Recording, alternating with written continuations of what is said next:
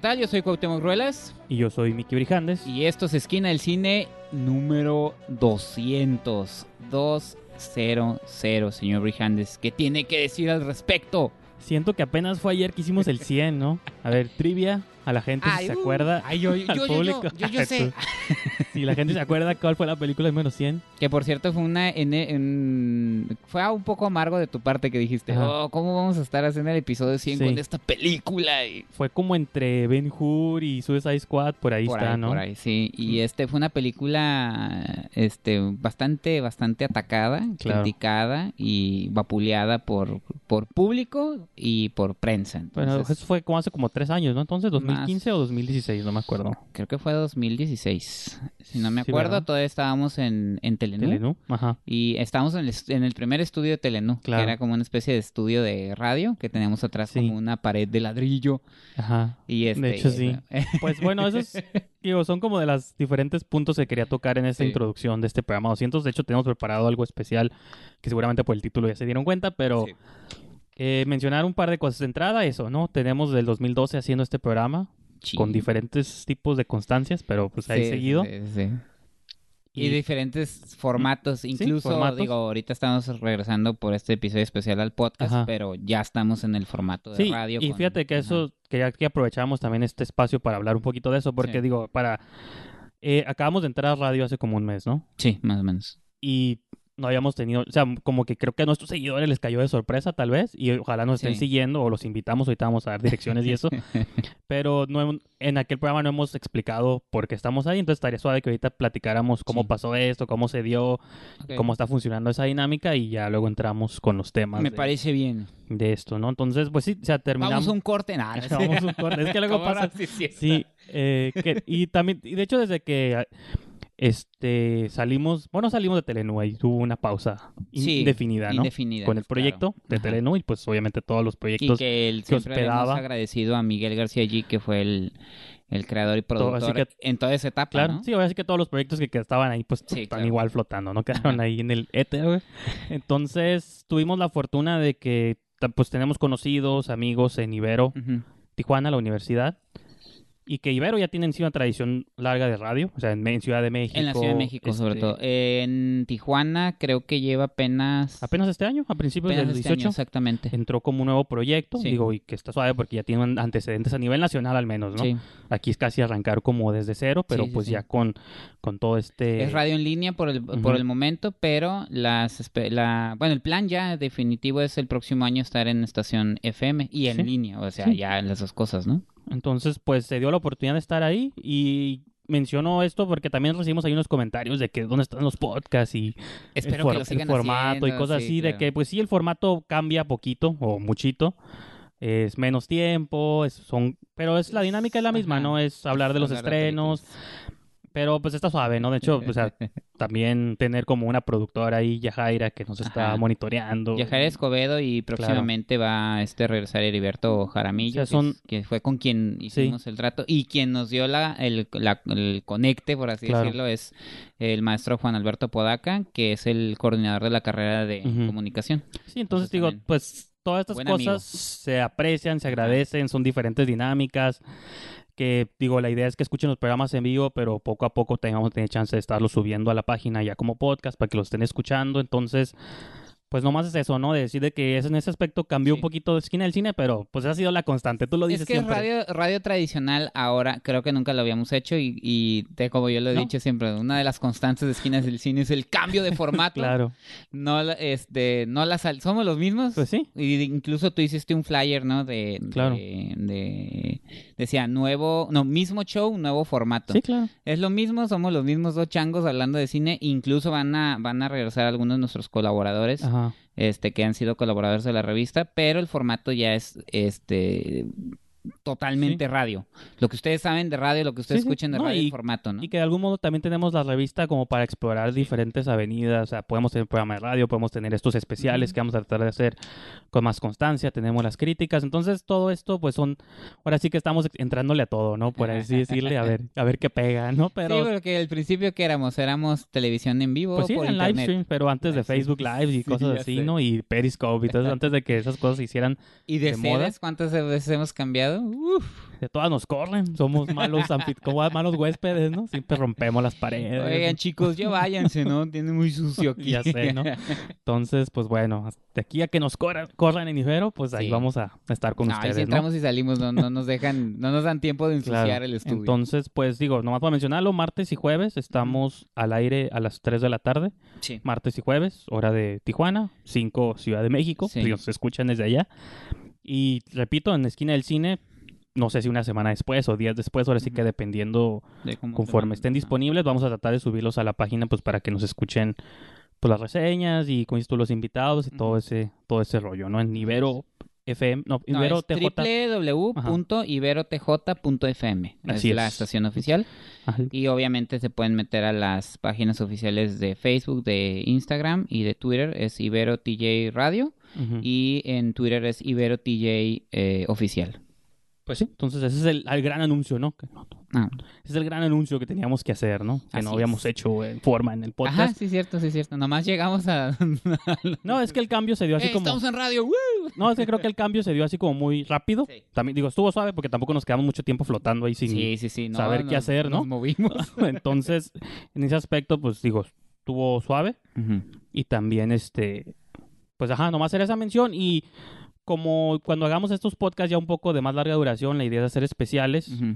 a mí se me había ocurrido, de hecho te lo había mencionado casi hace 20 programas, de que tenemos seis años haciendo este show. Usualmente hablamos de puros estrenos, televisión, películas nuevas. Pero, pero, a veces creo que nuestra audiencia no sabe realmente qué películas nos gustan, qué películas De repente mencionamos Sí, los, los, sacamos por ahí. Seguramente ya saben que a mí me gusta el horror, a cine mexicano. pero en sí como las películas que nos forjaron, las que nos formaron, las que nos hicieron que nos inclináramos al cine o a la crítica de cine o simplemente a ser fans cinéfilos, ¿no? De entrada. No, y que de algún modo hay anécdotas detrás de cómo las viste, siempre es diferente y por qué, por qué marcaron tanto ese gusto, ¿no? Y porque son películas que de algún modo, bueno, en mi caso me imagino que en el tuyo, siempre hay una referencia, siempre pues incluso yo tengo cosas coleccionables de ciertas películas. Ah, pues sí, tienes un montón de figuras. este... Eso es algo que no saben, porque regularmente piensan que yo, este, como que soy el, el, mamón, ¿no? Ah, claro. No, que... no, y que sí lo eres, pero tienes buen gusto también. Pero sí colecciono, ya no, ya no colecciono tantas películas, pero sí colecciono figuritas. Entonces, pues sí, creo que ajá, la dinámica fue que cada quien eligiera 10 movies o sea, favoritas, no necesariamente un top, pero más que nada, cada quien las ordenó por diferentes maneras. Yo las ordené por orden cronológico, porque no me acuerdo cuándo las vi primero. Y pues tú las ordenaste como por como random, ¿no? Sí, vas a ir aventando. También me di cuenta que fíjate que a pesar de que yo nací en los ochentas, casi no tengo películas de los ochentas. Y siento que a lo mejor tú tienes más. Sí, estoy checando aquí mi lista para acordarme. No más, tengo una yo. Tengo mezcladito, ¿eh? 70s, 80s, 90s. yo creo que mi década favorita del cine son los 70s y te van a dar cuenta por qué. Yo tengo unas cuantas. Y los 90s, porque yo ya sí crecí en los 90s, ¿no? Entonces, pues soy de esa generación, así que pues yo de este de estas últimas décadas ya no porque el cine está muerto. no, ya sé, de hecho mi última película es del 99, así que ya de los dos yo ya no abarqué 2000. La mía es del 94. Ah, está bien, se va. Igual es la misma, ¿no? Pero bueno. Entonces, eh, pues igual comienzo, digo, para arrancar este show y que vayan descubriendo la dinámica. Vamos y nos intercambiamos. Como hacemos los top 10 de los años, ¿se acuerdan? O sea, que yo menciono una, tú otra. Nomás que aquí, pues es un top de. aquí, aquí, también vamos a descubrir si coincidimos en algún. Claro. Ojalá mínimo una sea la misma. Tengo la esperanza de que alguna sea la misma. Que pues tenemos gustos un poco, a veces similares, pero a veces dispares, sí, ¿no? Ya sé. Eh, y también fue difícil, pero traté de abarcar, o sea, tengo otras películas que me gustan a veces más, poquito menos de las que tengo, pero traté también como de poner una mínimo de cada género, de mis géneros que más me gustan. Entonces, a veces dije, me gusta más esta película, pero le voy a dar preferencia a esta otra porque es de un género que no incluí. Entonces, eh, pues sí, entonces voy a comenzar con 19... Vamos a viajar hasta 1965, el programa de radio. Ah, eh, muy atrás. Un género que, pues, casi es sinónimo del cine mismo, ¿no? Después de los musicales, creo que este es un género que es casi definición del cine mismo, que es el western, ¿no? Ah, ok. Rara vez hablamos de westerns porque los westerns ya no se hacen y cuando se hacen hay unos buenos como estiles, otros regulares, ah, ahí este de pronto. Eh, la que yo voy a mencionar es y también no es la más popular de la trilogía clásica de Sergio Leone, muchos les gusta mucho la primera, a muchos la de El bueno, el malo y el feo, la tercera. Yo me quedo con la del medio, que es por un puñado de dólares ah, más. Esa película me encanta mucho. me gusta. Eh, y yo tengo la trilogía esa. ¿La tienes completa como en tu top?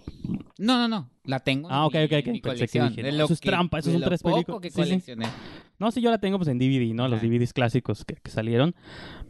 Pero sí, esa película yo creo que de casi todos los westerns. Hay westerns, repito, más épicos, como El bueno, malo y el feo. Eras una vez en América también. Digo, en el oeste de Sergio Leone, que es sí, sí, con Charles Bronson. Sí, y, claro. Y Peter Fonda, ¿no? Henry Fonda. No, Henry. Henry Fonda, ¿va? Sí. Que era el, su, uno de sus pocos villanos que hizo en el film. Sí. Con sus ojos azules. Sí, Charles Bronson, de sus pocos papeles silenciosos. El hombre de la armónica. ¿no? y que creo que lo de Sergio Leone lo que hizo fue convertir el, el, cine vaquero como en no necesariamente como caricatura, pero como historietas, ¿no? Como estos, y más que nada eran antihéroes, no tanto... Sucio, ¿no? Ajá, como sucio, le, le, dio como esa textura al western, ¿no? Que el norteamericano era el clásico héroe de sombrero blanco contra sombrero negro. Y, de copa alta, ¿no? Sí, ajá. Buenos, clásicos, sí, claro, buenos contra malos, John Ford, ahí está John Wayne. Sergio Leone dijo, no, aquí todos eran malos, todos estaban detrás del dinero, eran ambiguos. casas recompensas, no había... como dicen la, el salvaje oeste, claro. todos traían fusca. Pues sí, queda lo más... Pero sabes que en sus películas todos se ven sucios, sudados, sí. pero eso está suave, pues como esa es la... Lo que la película, lo que su cine te dice. Entonces, a mí me gusta mucho la sección de en medio, sobre todo por la estructura que tiene. La película hace mucho, la publicaba yo en Facebook, me parece que siento que es una estructura que hasta ahorita en tiempos de Mad Max es relevante, ¿no? Esta idea de que tienes dos protagonistas, pero donde el protagonista, por así decirlo, no es el personaje más importante, sino es como el secundario, es el, el otro coprotagonista el que lleva el peso dramático, que es este Lee Van Cliff, Mortimer, sea, yo pienso en Mad Max porque, o sea, la película es Mad Max, tú piensas que tu protagonista es Mad Max, Tom Hardy, pero realmente la historia de Furiosa, ¿no? Cómo ella rescata a las esposas, es la que se, se revela de Immortal Joe. Entonces, cuando vi esa película dije, me gusta porque pasa lo mismo en esta película, donde el héroe, pues es Clint Eastwood, es el cazarrecompensas que anda buscando al villano. Pero realmente el que tiene el peso dramático, el que está buscando la venganza personal es Lee Van Cliff, que también es otro rostro súper icónico de estos westerns, ¿no? y los dos se alían por conveniencia, simplemente para cobrar la recompensa, y aparte porque son entre dos, pueden más contra este malo. Pero a larga van desarrollando como una amistad, ¿no? O sea, clásicas amistades entre dos hombres vaqueros y van descubriendo. Y Clint Eastwood aprende que el otro tiene una venganza personal y como que lo entiende. Le dicen manco en la película. Sí. ¿Y sí, sí. Pero es el hombre sin nombre. Sí, el hombre sin nombre, que cada película tiene un nombre diferente, ¿no? O no tiene nombre. Porque en la del bueno, el mal y el feo es el claro. Y me, Y me gusta mucho el desenlace porque, digo, estas películas pues, son clásicos, los spoilers aquí no aplican. Duelos. Pero el duelo, al final es, se le cae la pistola a Lee Van Cliff y el malo pues está por dispararle.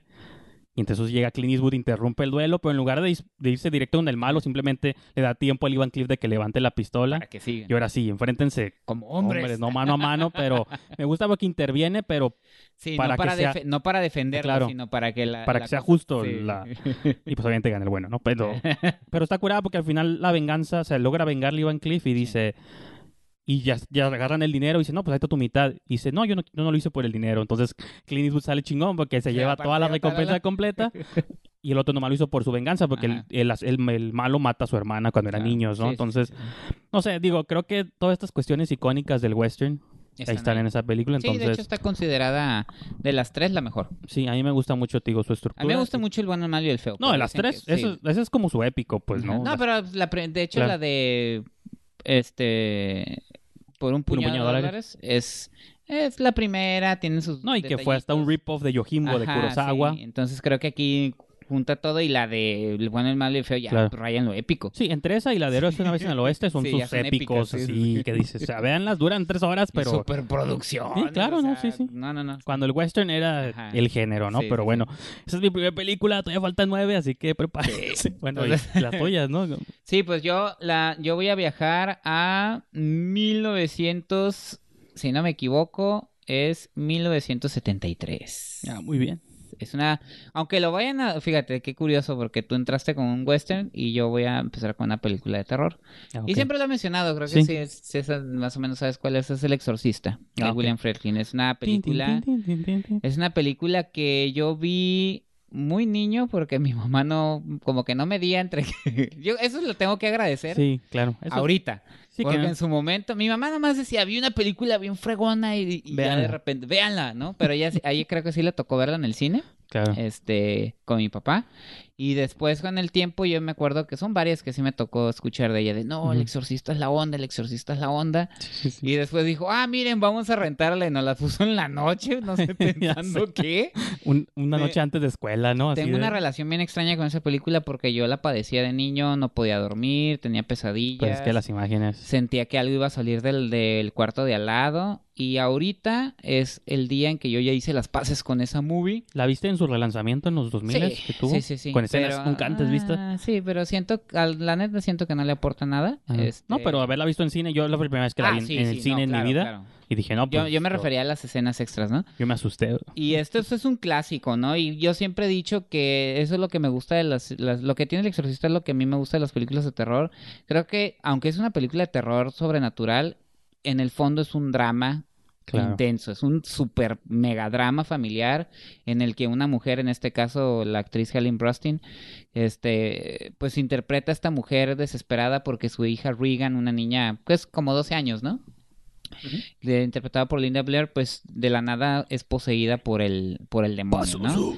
Que no lo mencionan ahí. Ah, Lo mencionan después. Ahí no es Basusu, lo mencionan creo que en el relanzamiento. ah, en la película original no sale. Mm, que no. Que, es Captain Howdy nomás. Es Captain Howdy y después es The Devil, ¿no? I'm the Devil.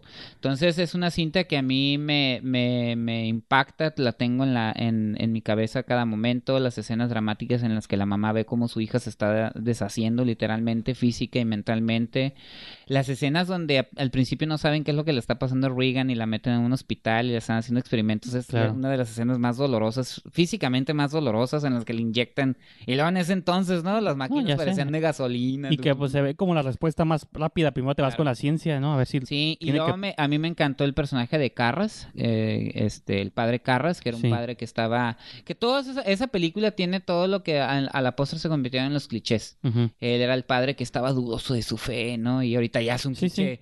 Este, al final el personaje... Sí, todas las películas de exorcismos tienen al padre renuente que regresa y luego tienen al padre experto en el caso del padre Merrin, que es Max von Sydow. Eh, eh, la batalla final a mí se me hace una cosa espectacular donde ya enfrentan y hacen el exorcismo tal cual. La batalla final como superhéroes. Mm, pues casi, casi, ¿no? Porque... Y luego toda la historia que hay detrás, que yo en ese momento no la conocía, de William Franklin, ¿no? que los hizo sufrir, que los tenían en un cuarto helado para que les, saliera el, pues, vaho de la boca.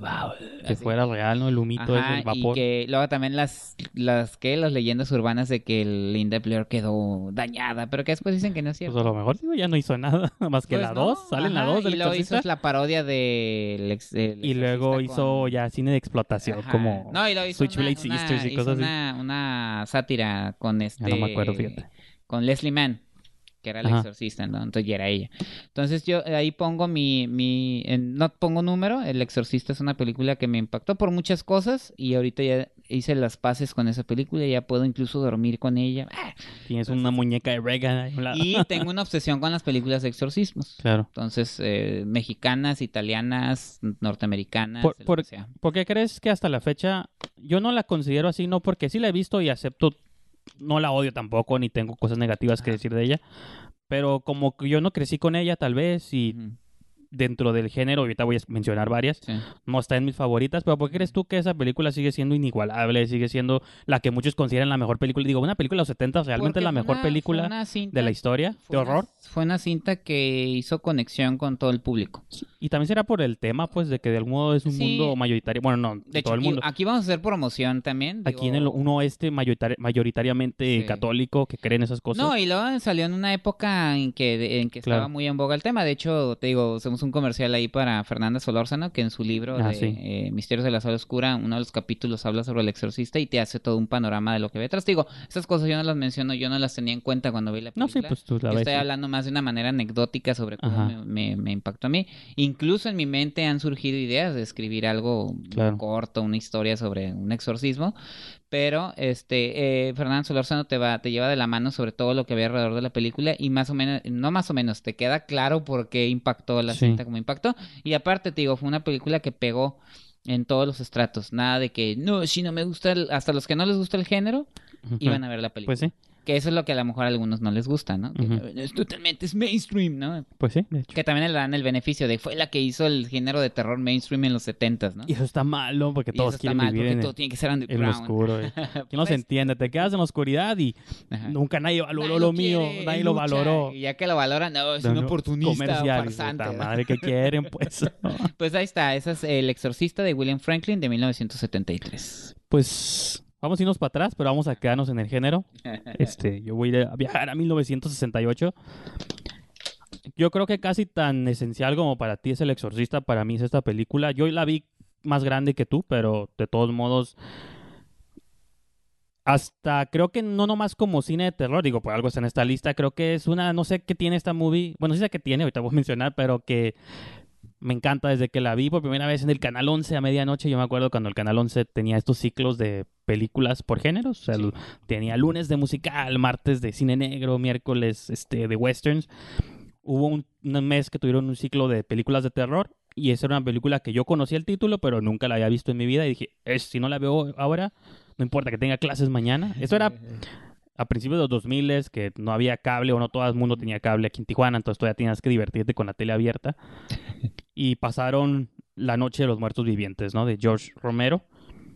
Y es una película que desde que la vi por primera vez, como que me impactó de un modo, sobre todo como por dos cuestiones. En ese tiempo yo también estaba empezando apenas como a decir, quiero creo que quiero hacer cine, ¿no? Que creo que es el debate constante que tengo. Me he dedicado más a criticarlo y a escribirlo, pero... destruirlo. También tengo a destruirlo, pero eventualmente tengo el interés de crearlo, ¿no? Como digo, una de mis fantasías en la vida también es eventualmente dirigir alguna película, aunque sea una, pero si hice algo en mi vida. Ya dirigiste un medio, ¿no? Este, sí, un mediometraje que nadie ha visto, pero pues no pueden asegurar que es real, pero sí, o sea, es una de mis, este, digo, como metas personales.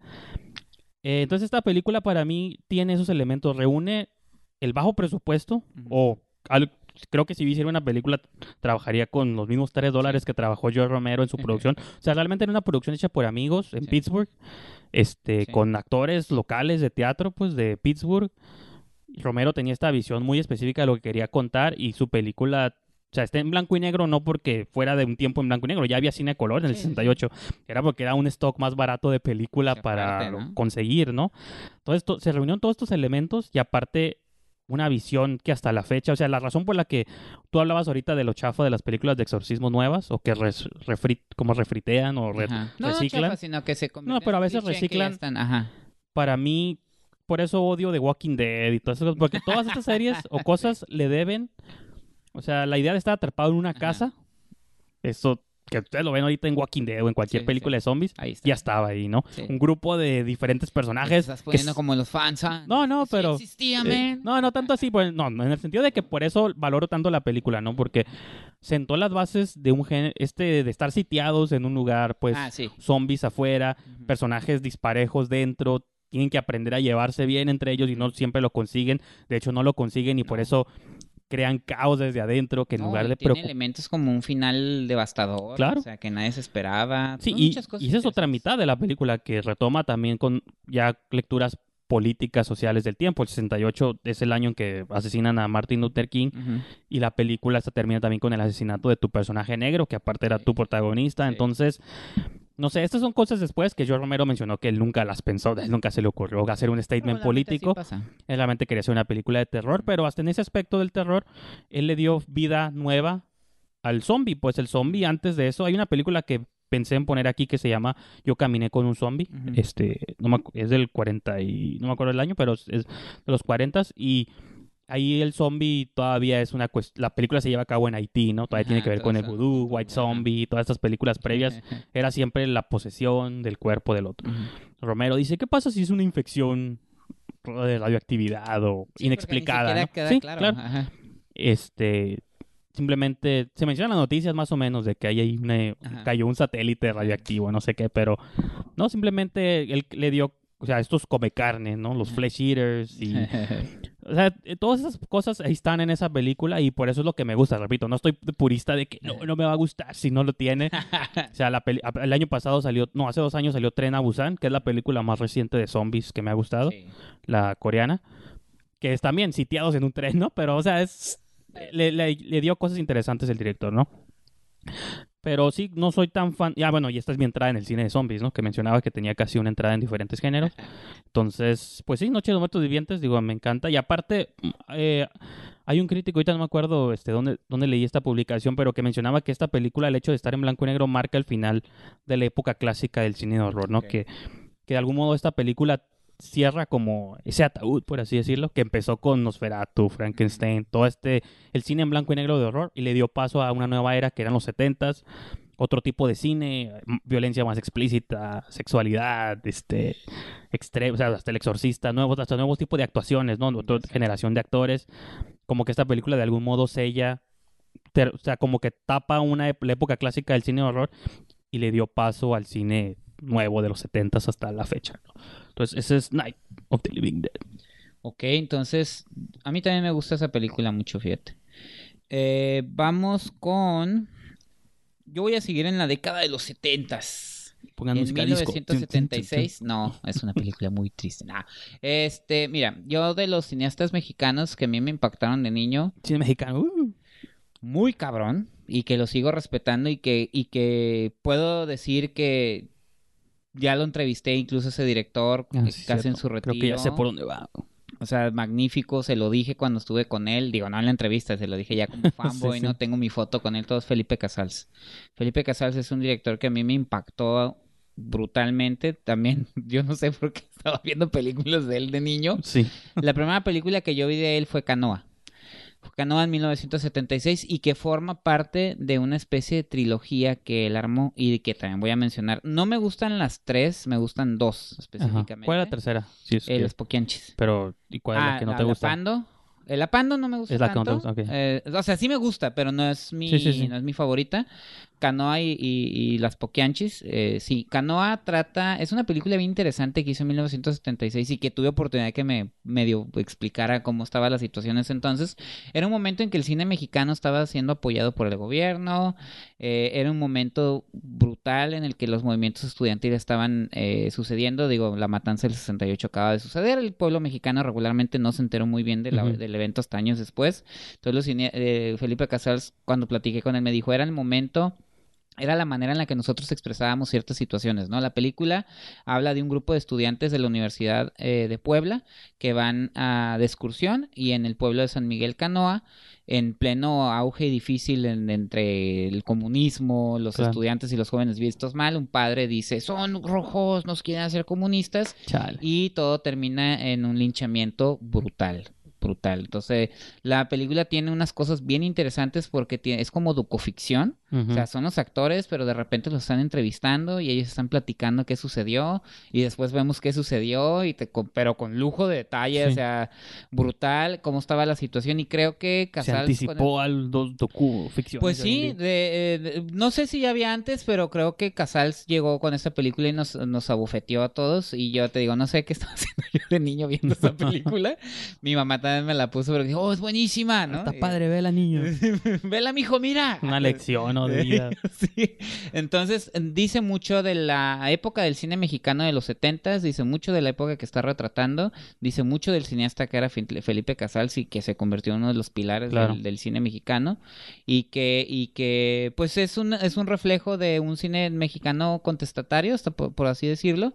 No tan intencionado, de hecho, él me lo dice, no, no era que yo llegara y, oh, con mi cine voy a cambiar el mundo, pero era, dice, era, lo que estaba pasando, entonces era lo que nosotros mirábamos, él mencionaba a Jorge Fons, que también lo voy a mencionar eventualmente, que son de mis directores favoritos. Rimstein no tanto, fíjate, pero está dentro de... Y él era como otro rollo, más no sé, surrealista. Sí, más realmente, sí, Castillo de la Pureza, pues sí, realmente no... más en otro rollo, y pero Casals con Canoa creo que a mí me, me deja impactado, es brutal, es, es incluso pues uno dice, no, es de género porque da miedo, ¿no? sí, pues, Da miedo a la realidad, ¿no? Entonces, y fue un caso real. No, y es de las eso pocas... fue lo peor, de todo eso, ¿no? Creo que es de las pocas películas también que, este que editó Criterion en DVD y en Blu-ray, ¿no? que Criterion es de las esas casas de cine del mundo, pero del chingón, ¿no? Y, Canoa, Canoa, Canoa es de las pocas que tienen que viene con ensayos y todo el show. Entonces, pues, Entonces ahí está, Canoa de Felipe Casals. Valorada no solo en México, por el mundo, ¿no? De hecho, por intelectuales del mundo, creo que es una película que sí es. evidencia de cine mexicano, ¿no? El mejor cine mexicano. Pues ahora sí que los contrastes son importantes, entonces vamos a irnos de cine de alta calidad a algo que muchos denominan, de, ¿cómo dice? Este, denostándolo o despectivamente el Eurotrash o el cine como, pues sí, como Sexploitation, Eurotrash, cosas así. que digo, pueden ser términos ambiguos, hay gente que le molestan, pero pues es parte de un, parte de un movimiento muy específico. Eh, voy a incluir mi película de vampiros ahora, ya hablé de zombies, ahora sí los vampiros. Es una película de 1971 que se llama Requiem por un vampiro, ah, del que yo también digo que es mi director favorito en historia. Ustedes van a creer que, oh, pero que no es Spielberg o George Miller o no sé, o Zack Snyder. No, los aprecio, George Lucas, pero si yo tuviera que decidir cuál es mi director favorito, es este el director francés Jean Rowling. Okay. Ah, sí. y, y no es porque quiera elegir un director así de culto ni cosas así, sino porque, como mencionabas hace rato, como uno de mis sueños es ser cine, yo digo, o sea, o hacer una película, lo más probable es si un día tomo una cámara y dirijo algo, se va a parecer más a este tipo de películas que a un Avengers, ¿no? O algo así. Yo tengo oportunidad de leer alguno de sus guiones y claro. sí, sí se parece a eso. o sea, tengo como una fascinación por su estilo de cine que es como y sus inquietudes. Era, un, director que la, la, vida siempre como que lo forzó, o los, los productores eran, no sé, repito, estamos en los 70s, estaba ya de moda, o sea, el, cine de porno se había vuelto ya mainstream, los productores querían sexo en sus películas para vender y pues para competir contra los estrenos que realmente eran comerciales, ¿no? Entonces este director como que él realmente nunca quiso hacer ese tipo de películas, pero era lo único que le financiaban porque pues la industria estaba pateando para allá, pero él siempre estuvo muy influenciado por el surrealismo, por Dalí, Buñuel, todas estas cuestiones. Él quería hacer ese tipo de películas, pero entonces es un director que manufactura películas surreales y abstractas, bizarras, pero con el presupuesto de películas porno y forzado a incluir escenas de sexo y lesbianismo y todos esos rollos. Entonces, a mí yo siento que el resultado termina bastante interesante porque sigue siendo un retrato muy de la época, pero nunca se deja de sentir como esta visión o esta poesía que tiene que tenía Gene Rowling que estaba muy influenciado por los cómics, por la literatura francesa de fantasía, Drácula, como que quería hacer un montón de cosas pero con efectos de murciélaguitos con hilos, pues, Entonces, eso es lo que yo considero que es como como que este, esta combinación de ambos elementos yo lo que valoro bastante. Requiem por un vampiro em, empieza simplemente con dos chicas que van escapando, como que se acaban de robar algo, se van escapando y el carro se les queda a la mitad, se queda sin gasolina y tienen que deambular ya a pie por en medio de un bosque, ¿no? Y pasa el bosque por un... Entonces nomás son dos personajes casi caminando por un bosque, caminando por un cementerio, se quedan a dormir en el cementerio y resulta que ahí habita como un clan de vampiros, ¿no? Entonces los vampiros convenientemente en ese momento están buscando dos vírgenes para que mantengan como el linaje de Drácula, porque Drácula está muriendo, entonces quiere mantener pues su linaje de vampiro en dos vírgenes, ¿no? Entonces, y ese es más o menos el dejo de plot que tiene, pero a mí lo que me gusta mucho de esta película es el ritmo que tiene, tiene muy poquitos diálogos, o sea, es una película francesa, pero yo creo que tiene que, bueno, no exagero, pues no tiene 20 diálogos, pero se siente como que tiene 20 diálogos nomás. Es más el estilo visual que... Es nomás como lo que yo considero, ajá, esa poesía visual que él tiene y que yo lo considero una constante en todas sus películas. Tiene una trilogía de vampiros, Requiem por un vampiro, El escalofrío del vampiro, este, el vampiro, eh, The Shiver, el vampiro desnudo, ¿no? La violación del vampiro, todo era de vampiros, ¿no? Entonces... Y hasta en los. De hecho, una de sus películas más famosas, que también la menciono aquí, esta no es de mis favoritas, pero me gusta mucho, que se llama Fascinación, es del 79.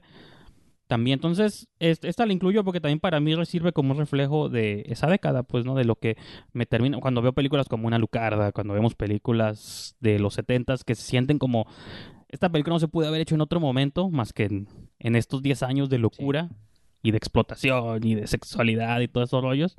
Pues creo que eso es lo que, yo pongo esta como ejemplo porque me gusta mucho y aparte de un director que a mí me, que me gusta bastante, ¿no? cuando en, claro, sí, y que ahorita la están retomando otra vez en el Festival Macabro, ¿no? entonces todo eso pues digo a mí son cosas que como mis gustos gustos personales locos, ¿no? Que digo, son repito, como pues me eso se trata, ¿no? De las eh, películas que de algún modo forjan lo que Esto sabe como digo, también una de las razones por las que queríamos hacer este programa era por eso, porque a veces como habla uno tanta, de tanta película nueva, que yo creo que a veces podemos dar la impresión de, que, a estos vatos nomás les gusta puro cine nuevo y puro cine mainstream.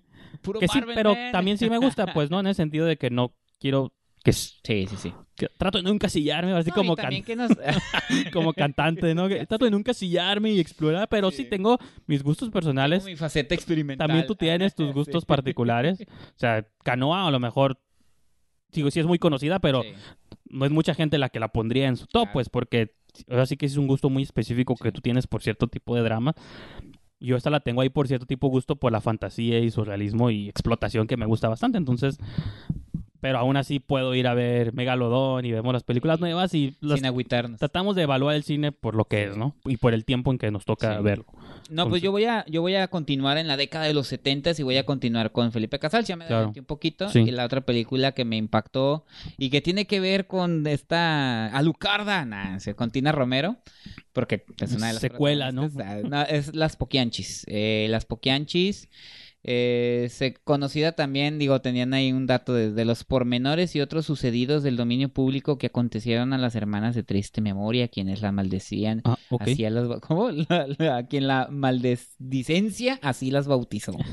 Ah, Entonces, las Poquianchis. Si esa película se hiciera hoy, sería un título pretencioso, ¿eh? Si ¿Las se... Poquianchis? Si se hiciera hoy, no. El... Ah, no, la otra es así como la de Birdman. Por eso, o sea, de que son títulos pretenciosos, de o la virtud. La virtud, no, sé qué fregado, ¿no? Puso el ñarrito. No, pero Las Poquianchis también es basada en una historia real. Es una historia que sucedió en Guanajuato, bueno, y en algunas otras partes, de eh, unas hermanas que eran tratantes de mujeres. Entonces, género, entonces.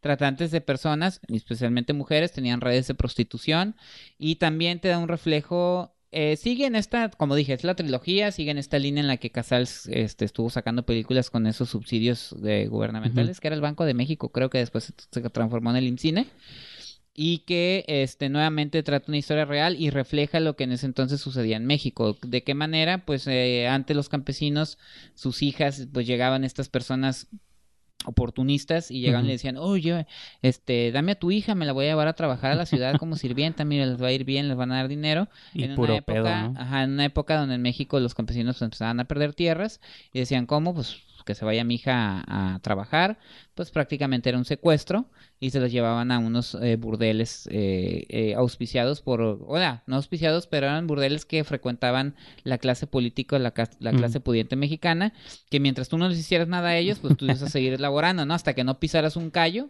Claro. Se sucede en la película, empezaron a pisar calles, a quedar mal las señoras con, con otros funcionarios, empezó, empezó a hacer la ley, ¿no? Es una película brutal, este muy, muy, este... Ah, hay, hay unas Veo que te gusta el lado oscuro de la psique humana, ¿no? No, pues es un drama muy fuerte, ¿no? Digo, está Tina Romero, está Diana Bracho, está María Rojo, claro. súper jovencísima. Que la vimos en La Prima recientemente. Patricia Reyes Espíndola, como de veintitantos años, que ahí ni la reconoces. Sí. Este, pero sí, te digo, la situación de la película es eso, lo que muestra, lo que refleja, lo que a mí me llama la atención de esta historia es el drama como lo, como, como lo... Ah, sale Gonzalo Vega, no me acordaba. Eh, Gonzalo Vega en un papel... También joven, ¿no? Pues, Todo sí, súper chavo. Es el hijo de una de las claro.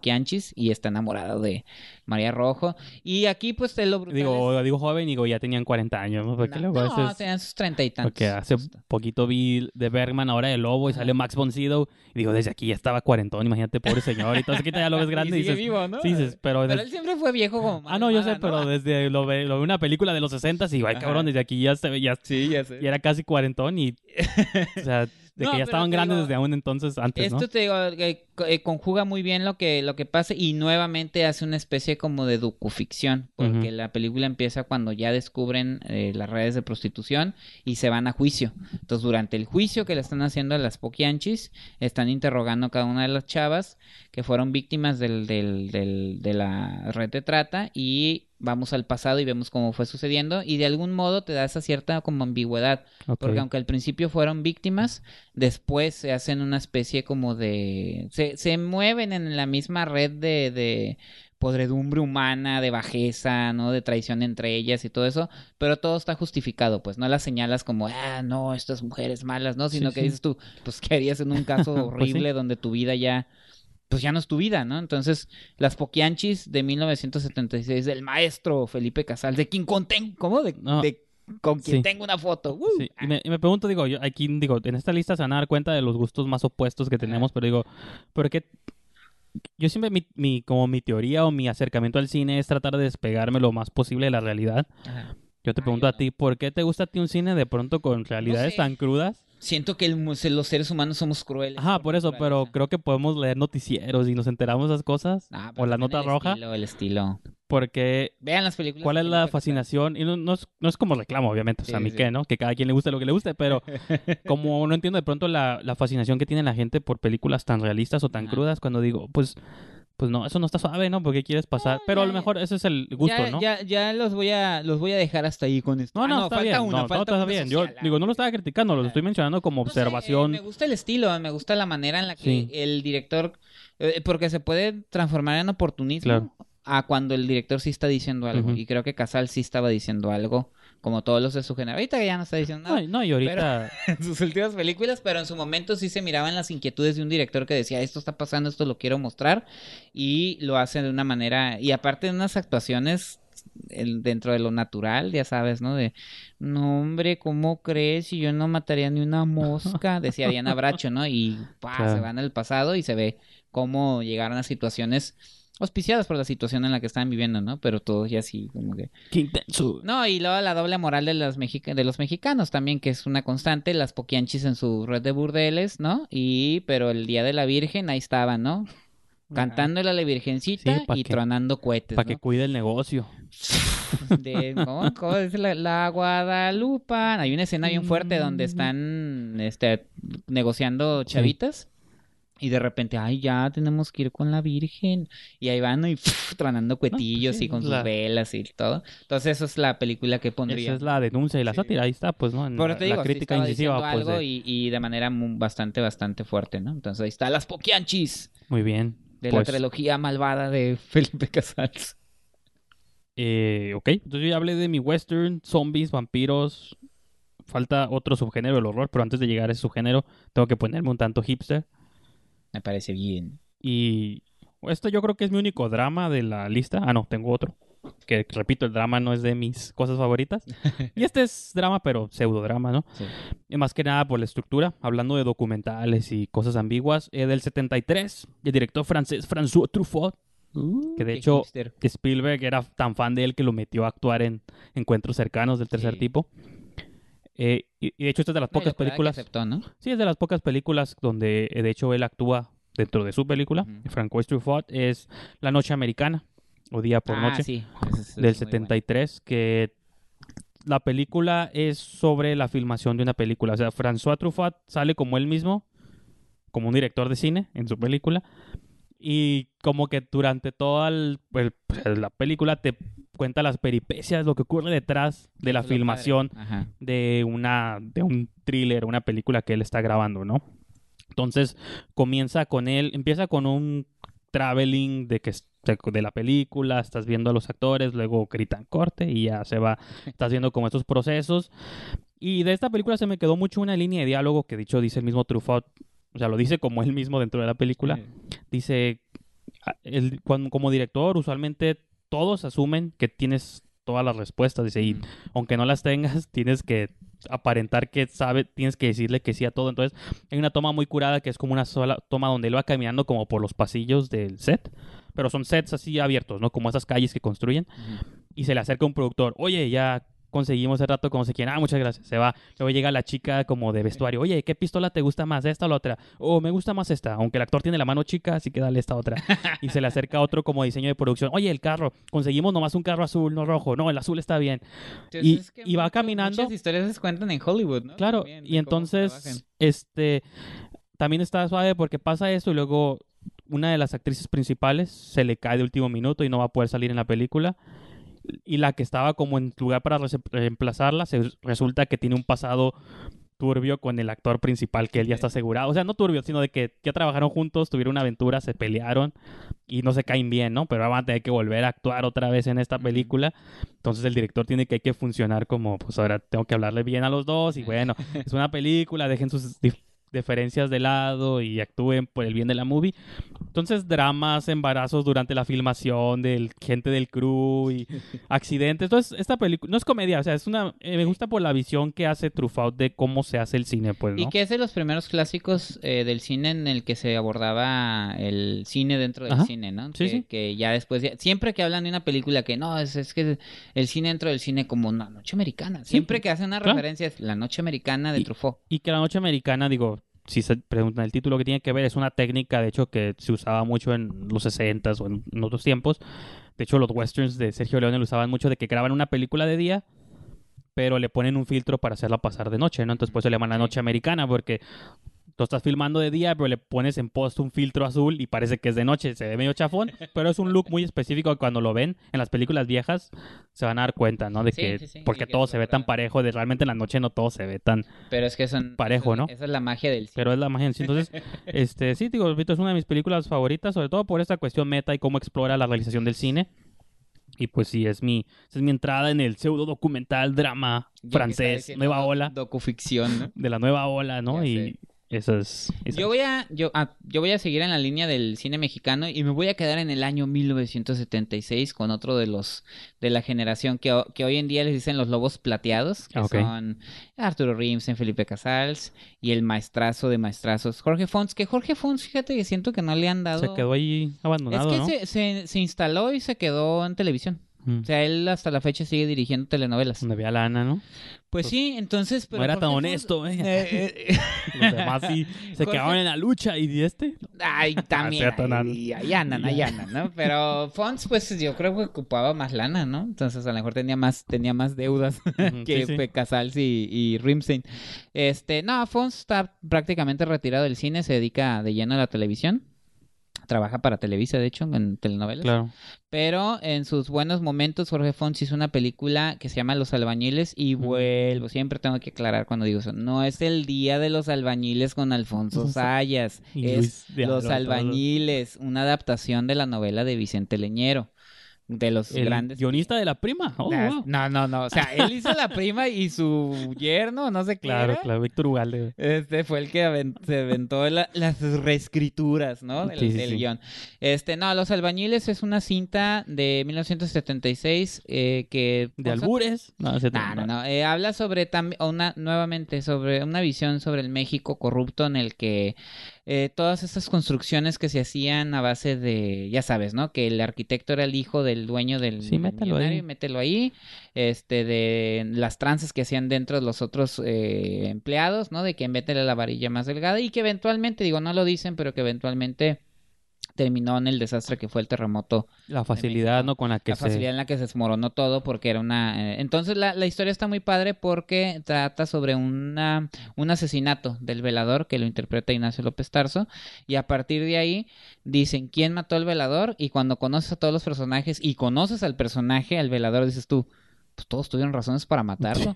Desde el, desde el, desde el chalán, el maestro hasta el mismo arquitecto de la, de la obra. Entonces, eh, vamos conociendo a cada uno de los personajes y la relación que tuvo con el, con el velador. Y cómo cada, cada quien viene arrastrando sus broncas, desde el, el hijo del el, perdón, el arquitecto, que es el hijo del millonario, que es un niño bien, que cree que, cree que es amigo de sus empleados, ¿no? De, ah, ay, mi amigo. Los trato bien, güey. Ajá, entonces... Me junto con ellos. Ajá, me junto con ellos y que por dentro pues, dices tú, es una mentira. Desde el, desde el albañil que viene del sur de México y que, y que de algún modo se instala difícilmente en, en la obra el dicharachero, el teporocho. De hecho, me, me, gusta mucho porque es una de las pocas eh, películas donde Resortes, Adalberto Martínez Resortes, hace una... Hace papel serio. Ah, un papel serio. Eh, sí, es como el chistorete, según, pero con un toque de drama, ¿no? De claro. aquí ando y la fregada. Y digo, no son spoilers, pero que al final la justicia viene, viene se, se le viene aplicando al, pues, por, por sacar el caso a flote se lo avientan al más jodido, ¿no? Y el más jodido es el, es el, es el personaje de Resortes y el crimen queda impune.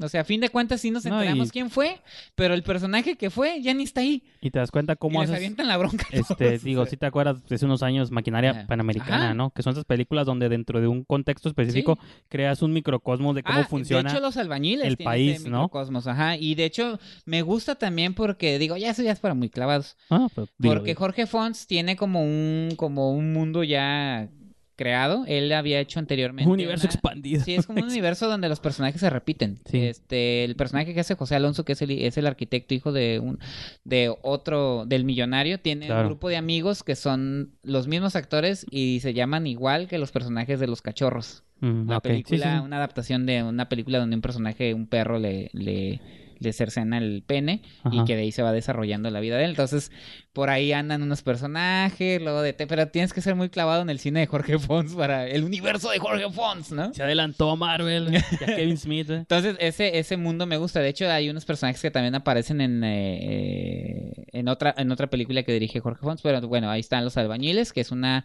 es una novela de Vicente Leñero y este, él mismo junto con Fons y Luis Carrión hacen la adaptación para cine, que el leñero después se dedicó a hacer talleres de guionismo, ¿no? Entonces ahí está, Los albañiles de 1976, eh, el gran maestro Jorge Fons, que anda ahí perdidillo, ganando lana, cobrando telenovelas, cobrando televisión. ¿no? sé con quién Todavía andaba en un premio de seminovelas hace como cinco años. pues bueno, la tuya de 76, yo me voy a regresar dos años al 74. Sigo en los 70, no he salido de ahí. no hemos salido de ahí. Ya casi ya, ya voy a salir de ahí. Ya. Los, millennials van a decir, oye, tanto cine nuevo, ¿dónde está? Este, no sé, ¿dónde está Hércules? ¿Dónde está sí, ya casi la Sirenita? ¿no? ¿Dónde están las películas nuevas? Yo no tengo nada de Disney, tengo que No, yo tampoco, yo no soy Disney. De cine de hombres, ¿sabes? El 74, eh, regreso al cine de terror. Repito, ya en los subgéneros del horror, cine de vampiros, ya lo mencioné, cine de zombies también. Me faltaba el slasher. Entonces, del 74 tengo que mencionar la masacre en Texas. Ah, Ese es mi sonido de... Sonó más como licuadora, pero sonó más... Era una licuadora vieja. Sí, ya. Pero no, sí, ya me ha tocado que lo has mencionado muchas veces. Así... Yo creo que lo que tú sientes con El Exorcista, para mí esta película me lo entrega en el sentido de que hasta la fecha la veo y me perturba de un modo... No, así no puedo saber qué magia capturó Toby Hooper en su momento de que es una película de las películas porque se ve sucia, pues se ve cruda, se pareciera, no es un documental, pero pareciera que es un crew, un, camarógrafo siguió a un grupo de adolescentes. Que mucha gente creyó en su momento que era real, ¿Sí? que era un documental. Pues, ajá, y que en esos tiempos estaba la moda de cine que rayaba esa línea, ¿no? En el lado como desde un holocausto caníbal, mucho más explotativo, cosas así, de que era un cine muy crudo. Muy rudo. Sí, y que ya no era... También como que era, te dejaba esta duda de qué estoy viendo, pues, ¿no? Y era una película relativamente chica que salió de Texas, de un director que apenas estaba... Un caso ahí parecido en el, Noche de los Muertos Vivientes. Está basada en... Ah, no, pensé que ibas a decir que está basada... Ah, no, me refería ligeramente. entre amigos, en otra, ciudad que no es Los Ángeles, no es Hollywood, no Nueva York. No, y que te lo pintaba de un modo que parecía que te podía pasar. O sea, que si tú ibas manejando por una carretera random en Texas y te desviabas tantito una gasolinera y que eso se volvió ya también una convención del género, pues te desvías tantito a una gasolinera equivocada, le caes mal al, al que atiende y resulta que es primo de los locos del pueblo, los Sawyer.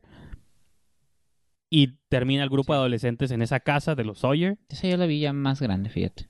Y yo, yo, realmente te digo, no me acuerdo realmente cuando la vi por primera vez, pero desde que la vi hasta la fecha, digo, es una de mis películas favoritas porque los a pesar de que tiene personajes como adolescentes por así decirlo no son los típicos no tienen tanta personalidad no tienen no caen en los en los la chafés de ser como estereotípicos pero tampoco son muy únicos. Realmente son un grupo de adolescentes que está siguiendo bueno veinteañeros no que está siguiendo. Realmente desde al partir del momento que aparece Leatherface que tampoco era la idea de que se convirtiera en este icono y que no, ahorita porque ni siquiera de los principales. No, no, los principales es la familia, soy el hermano del es que Leatherface es como el hermano tonto, por así decirlo. El, como el brazo fuerte. Sí, el brazo fuerte, el que no desarrolló todas sus habilidades mentales y es pura brutalidad. Pero es pura peso, grasa, masa y putas. Y entonces él lo usan para que agarre a la gente y la cuelguen estos ganchos. los cuelguen ganchos y los y luego no se sabe, o sea, se los comen, los matan, usan su piel para construirse máscaras. Y, y esta es la primera parte de la violencia. Hay una segunda secuencia de la película, ya que obviamente queda la chica final, la Final Girl, se la quieren dar de comer al abuelo de la familia que está nomás sentado y... y... que luego quieren que le pegue con un martillo. Sí, y que no saben si está vivo o está muerto y nomás lo tienen ahí sentado. Toda esta secuencia, los zooms, los mega close-ups que le hace a los ojos, Toby Hooper a la actriz, te transmiten todo este pánico, este no quiero estar aquí, ¿no? De que pues es que por eso te digo que sí, parece, ay, sí parecía una especie de documental. Esa sensación de claustrofobia, pues, este, no sé, esta película a mí se me hace muy cruda hasta la fecha. Digo, no, no, ya no me genera tanto como las primeras veces que la vi, pero sí. Creo que sí te impacta y hasta la fecha creo que es muy... Si no estás en el humor o no sabes qué esperar, si, porque no se ve cheesy, por así decirlo. Hay muchas películas de los tiempos que ya las puedes... Te pueden gustar, las puedes valorar, pero ah, se ve medio... a mí la escena que me gusta es donde los eh, Letterface empieza... Que sí le dicen así en la película, ¿no? ¿Verdad?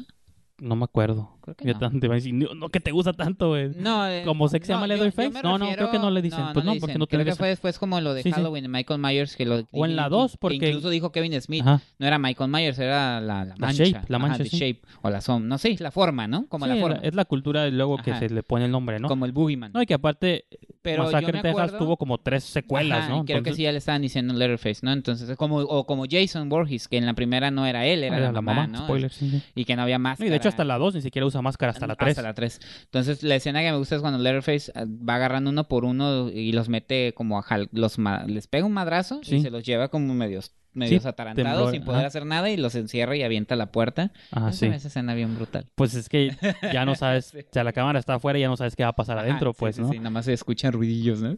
Y luego los ves enganchados y o en el, un refrigerador. Hay un momento donde se mete un chico, oye un ruido, abre el refrigerador y todavía está viva una de las monas que agarró antes y temblando y gritando y eso llega cuando crees que la va a salvar, llega Leatherface por atrás y también lo ambienta a un gancho a él, ¿no? Entonces, y gacho, ¿no? No, sí, y, por el tipo de tomas y el grano, y o sea, aunque la ven en Blu-ray no se ve nada limpia la película, o sea, se ve súper sucia porque se siente intencional y que pues es el es el sin, eso sí que es el celuloide que tenían a la mano, pues de que era como 16 milímetros, se ve siempre. eso sí eran cineastas Se va a ver más chafón siempre, ¿no? Pero no sé, toda esta experiencia y aparte del final, el final de que no es ni feliz ni triste, o sea, es agridulce.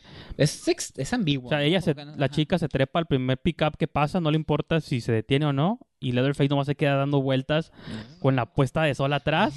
¿No? Con, el, con la motosierra. o sea, no hay conclusión, pues como no hay conclusión ni feliz, mataron al asesino, ¿no? No, no, no. O conclusión triste de que a todos murieron. No, porque ahí siguen. Y dices, tú se salvó ella, pero quién sabe quién más no, a caer en las garras de esos pinches locos. Ella va a quedar con sus secuelas mentales de por vida. Y ellos van a seguir matando. Y ellos van a seguir matando y por eso es en la 2, ya que sale Dennis ah, Hopper. Está más estilizada, está curada, pero es más No, no, sí. Es en Netflix, véanla. Es diferente. Obviamente la hizo ya con más lanita, ya es... Y más, hasta, es hasta comedia. Ya está sátira social y todo. En la primera no lo tenía tanto, pero creo que es una buena secuela. Ya la 3, la 4, creo que hicieron hasta 5. Y remakes... creo que Matthew McConaughey en una. En la 3, sí. No, y eso fue antes de los remakes, reversiones, replanteamientos con ah, Jessica Biel y eso nada que ver. Marcus Nispel, ¿no? Hay una con Jessica Biel, hay otra con Alexandra Daddario. hace unos dos años salió una con... Ay, no me acuerdo el nombre de esta actriz. Besito Nicolette, pero no. Lily Taylor, ¿no? Lily... ¿Cómo se llama la actriz esta de La Casa Embrujada? Lily, Taylor, ¿sí, verdad? Sí, sí, sí. Pero bueno, eso no estoy hablando de eso, estoy hablando del original 74 del gran Toby Hooper. Entonces, esa es mi muy favorita. Pues fíjate que yo voy a seguir en el género, man. Muy bien. Uh. Este, en 1986 salió una película. a los 80. Sí, ya me brinqué los 80. Eh, la Mosca, The Fly. Yo te tengo ahí mi póster. De, hecho, lo vamos a utilizar en algunos este, sets de esquina del cine cuando éramos una esquina real. Bueno, ahorita somos una esquina. Sí, no, es que no, no, nos ven. Este, la mosca de David Cronenberg. De David Cronenberg se dicen muchas cosas, se dice, siempre se habla de cuáles son sus mejores películas, de que fue su primera etapa. Videodrome a mí es mi top. y La Mosca fue como su entrada al mainstream. De hecho, Mel Brooks fue el que produjo esta película. Eh, de esos casos curiosos, ¿no? De que un productor super Hollywood como... y Mel Brooks, produjo también la del Hombre Elefante de David Lynch. de David Lynch. Sí, e, eran, era, en los 80 era una etapa donde Mel Brooks como que andaba queriendo descubrir... Como que se este, quería despegar de lo que lo ubicaban, pero... Y quería meterse al género de terror. Y le dio pie a otros autores. Y andaba agarrando directores jóvenes así como que, oh, este suena, este Pero bizarros, ¿no? Sí, sí, sí, bien extraños. A mí La Mosca desde que la vi de niño, me acuerdo, eh, nunca se me va a olvidar todo, eh, eh, toda esta, la, la la historia del Dr. Brundle, que es Brundle Fly. Jeff Goldblum. Jeff Goldblum, Gina Davis, ahí me enamoré de Gina Davis hasta la fecha. Este, Es una, es una historia que narra la vida de un científico, pues así como medio alejadillo, pero que es con su sex appeal, ¿no? claro, sí, pues Goldblum fue de las películas que lo pusieron en el mapa como... Sí, ya tenía otras, pero esa fue la que lo posicionó como, como el actor que es, el, y la figura icónica que es hoy en día, ¿no? Sí, que es así como... Eso es como chiste cool, pero cae bien. que se burla de sí mismo, ¿no? Hasta en Thor Ragnarok lo vemos ahí. Exactamente, entonces Jeff Goldblum es este científico que está experimentando con la teletransportación, ¿no? Entonces eh, una reportera que es Gina Davis va pues, tiene, se flechan, ¿no? Entonces le invita a su, a su lugar donde está haciendo el experimento, se enamoran pero en, una, en un momento en el que se teletransporta, pues se mete una, mosquita. Una mosquita. Si vieron Los Simpson hay un episodio donde... Mezcla la... No, es que está basado en la... En, ah, sí, cierto, hay otra Fly. es como The Thing, ¿no? Que son películas que están basadas... pero que no están curadas y creo que La Mosca es, junto con The Thing, el claro reflejo de que los remakes sí pueden decirte algo diferente. Claro. Eh, aquella, era, aquella era una película de terror en donde un mono, una persona tiene una cabeza de mosca. Que fue lo que hicieron Los Simpson, ¿no? Bart Simpson se queda con... con el Bart Simpson. Este, y aquí habla más de eh, las relaciones tóxicas. Y le hicieron también, ahorita me acordé cuando dijiste que Joshua Romero dijo, no, yo nunca quise decir eso. Sí. Salió en los ochentas cuando estaba el SIDA en su mero apogeo. Y curiosamente, al momento en que Brundle, doctor Brundle, empieza a tener relaciones sexuales o se excita y todo eso, empieza. como que le empieza a dar su... Empieza todo este proceso de, pues, de transformarse, de transformación, de enfermedad, porque es prácticamente una enfermedad en la que se está deshaciendo. Y lo relacionaban con que es una analogía del SIDA. Y pues Cronenberg también dijo, no, pues... Pues no, está haciendo una película de terror. Lo que tiene Cronenberg es sí tiene una obsesión con lo físico porque su papá padeció una enfermedad que lo deterioró físicamente. Entonces, va más por ahí que hacer una analogía. No, sus películas, bueno, hubo una etapa de sus películas como Videodrome, de que siempre eran como sobre la transformación. Pecho, ¿no? Y todo eso. Lonche, el desnudo, ¿no? Naked, Naked Lunch, bueno, ese es de los noventas. Sí, pero, todavía estaba esta idea de los Siempre ha tenido, siempre ha tenido esa obsesión, entonces va más por ahí, por obsesión, por inquietudes personales que por Bueno, sí, hasta Crash Side tiene Ajá, que por hacer un statement del SIDA, pero como dicen, ¿no? La, el artista hace la obra, la obra le pertenece al público y el público la, la interpreta como quiera. Scanners. Ajá, entonces eh, se, puede, se puede interpretar como eso. Yo de niño me, me encantó. Es una película que yo vi de principio a fin sin decir una sola palabra. Entonces, eh, hasta la fecha me parece maravillosa. Es una de las mejores, para mí es una de las mejores películas de David Cronenberg y por eso la pongo en mi top este, de películas que me han marcado. Y pues nunca se me va a olvidar la escena en la que, en la que un babuino, el babuino, fíjate, hay escenas muy curiosas donde teletransporta un bistec y había una falla y cuando prueban el bistec pues sabe feo porque las células se descomponen y se vuelven a generar. Esa escena me acuerdo muy, muy bien. Sí. Y luego él tenía como de mascota, entre comillas, un babuino y ahí anda el babuino con las nalguillas pelonas en toda la película. Está, está suave porque también lo teletransporta y se asusta. Y hay una escena bien triste donde por necio hace un movimiento mal y deshace al pequeño babuino y sale. Es, es una historia súper dramática de romance. Sí, eso es uno de los elementos que muchas veces no se acuerdan. Dicen que es la bella y la bestia, todo eso, porque el final es impactante. O sea, me, te, te duele en el corazón. Sale una, yo, mi esposa nunca la había visto, yo se la puse, se le salieron las lágrimas cuando Brundle entiende de que hizo mal y en su lecho de muerte le pide a su amada que le pegue un plomazo en la cabeza y ella no quiere. ¡Oh, no, man! Entonces todo eso para mí es la, una película maravillosa y ahí tengo enmarcado, bien cuidado, póster, ¿no? póster de la mosca del original. Entonces ahí está, la mosca de David Cronenberg. Eh, pues llegamos a la parte del programa donde tengo una encrucijada, no sé si mencionar o no, pero tú dijiste que tenías un pilón, ¿no? Que no has mencionado. Ajá. Entonces, yo voy a aprovechar que tú tienes un pilón y voy a mencionar mi 5.1 y ya luego en la siguiente turno menciono la 6. Porque creo que por decir el nombre de la movie ya estoy diciendo todo lo que hay que decir, pero pues para mí realmente en estos tiempos esta película implica un montón de cosas para bien y para mal. Creo que más para mal, pero pero creo que si viéramos en este mundo paralelo donde nunca se le hizo ninguna secuela, ninguna precuela, nadie vendió nada, nadie retomó este concepto. Pues Estoy hablando del 77 Star Wars, la primera, ah, la original, la de George Lucas. Esta visión punk de un joven que solo quería hacer cine de ficción, inspirado por sus clásicos seriales de los 20, 30. De algún modo también Indiana Jones, que hizo con Spielberg, lo llevó por este gusto por un cine clásico que por sí, por entretenimiento clásico de ciencia ficción, de aventuras. eh, se quemó los, la leyenda del mito, ¿no? El mito principal, ¿cómo se llama? Los mil, hombre de las mil caras, ¿no? de Joseph Campbell. Ah, sí. Y lo quiso él aplicar. Y el camino del héroe también. Ah, el camino del héroe, la ciencia ficción. Todos esos elementos. Influencia cine de samuráis, cine de vaqueros, cine de magos espaciales, cine de naves. Eh, de nazis, este, incluso tiene de guerra mundial, pues, ¿no? El concepto de guerras espaciales, este, estamos hablando de la primera Star Wars y, y digo para bien o para mal porque, pues, o sea, yo estoy hablando de una película que en, un mundo donde ni siquiera se hizo Imperio contraataca, The Return of the Jedi. Esas son cosas que se dieron después porque fue un éxito de taquilla, fue una máquina para hacer dinero. Hasta la fecha, pues ya ni se diga todo lo que ha hecho esta, esta pinche película. Pero si pudiéramos extraer la primera como lo que fue, como lo que se hizo para mí, este, o sea, como le estoy hablando como un clásico del cine por sí solo, pues, ¿no? Como un persona, un hombre que reunió un montón de ideas, las supo este, mezclar bien y entregó una de las películas más entretenidas en su tiempo. O sea, le dio un paso a una nueva era de cine entretenimiento, pues, ¿no? Estaba Jaws hace dos años antes, que por muchos fue el primer blockbuster, ¿no? Que marcó como la pauta. Por ejemplo, Jaws es un buen comparativo porque a pesar de que Jaws tuvo secuelas y esto, la primera hasta la fecha es la única que la gente evalúa. casi nadie se acuerda de las secuelas. Y no generó un universo expandido y nada. Star Wars también pudo no haber generado todo eso y ser como simplemente un clásico bueno. Pero para su infortunio tuvo una buena secuela, Imperio contraataca, y una decente remate que era Return of the Jedi. Mm. Sí, sí, lo dices. No, me refiero a que sí, sí, sí. se convirtió en un monstruo, pues. Ajá, no, no, sí. Que siguió y hasta la fecha sigue y va a seguir. Y es difícil despegar estas dos cosas, pues. ya no se puede ver Star Wars sin ver todo lo que hay detrás, el hate, las nuevas cosas, tendencias y Disney y todo. Pero digo, yo siempre, digo, Netflix está la primera y la veo como cada tres semanas, siempre, cada mes, la veo mínimo una o dos veces, porque me gusta mucho esta magia, repito, como película relativamente independiente, donde, donde Fox le apostó ahí algo extraño. a este porque nadie la quería. ¿No? Y fue un productor. Claro. Que fue el que hizo que Fox se interesara. No me recuerdo el nombre, tú. No, tampoco lo tengo, pero. Pero eh, casos tan extraños como George Lucas diciendo, no me paguen como director, pero déjenme vender playeritas y playeras.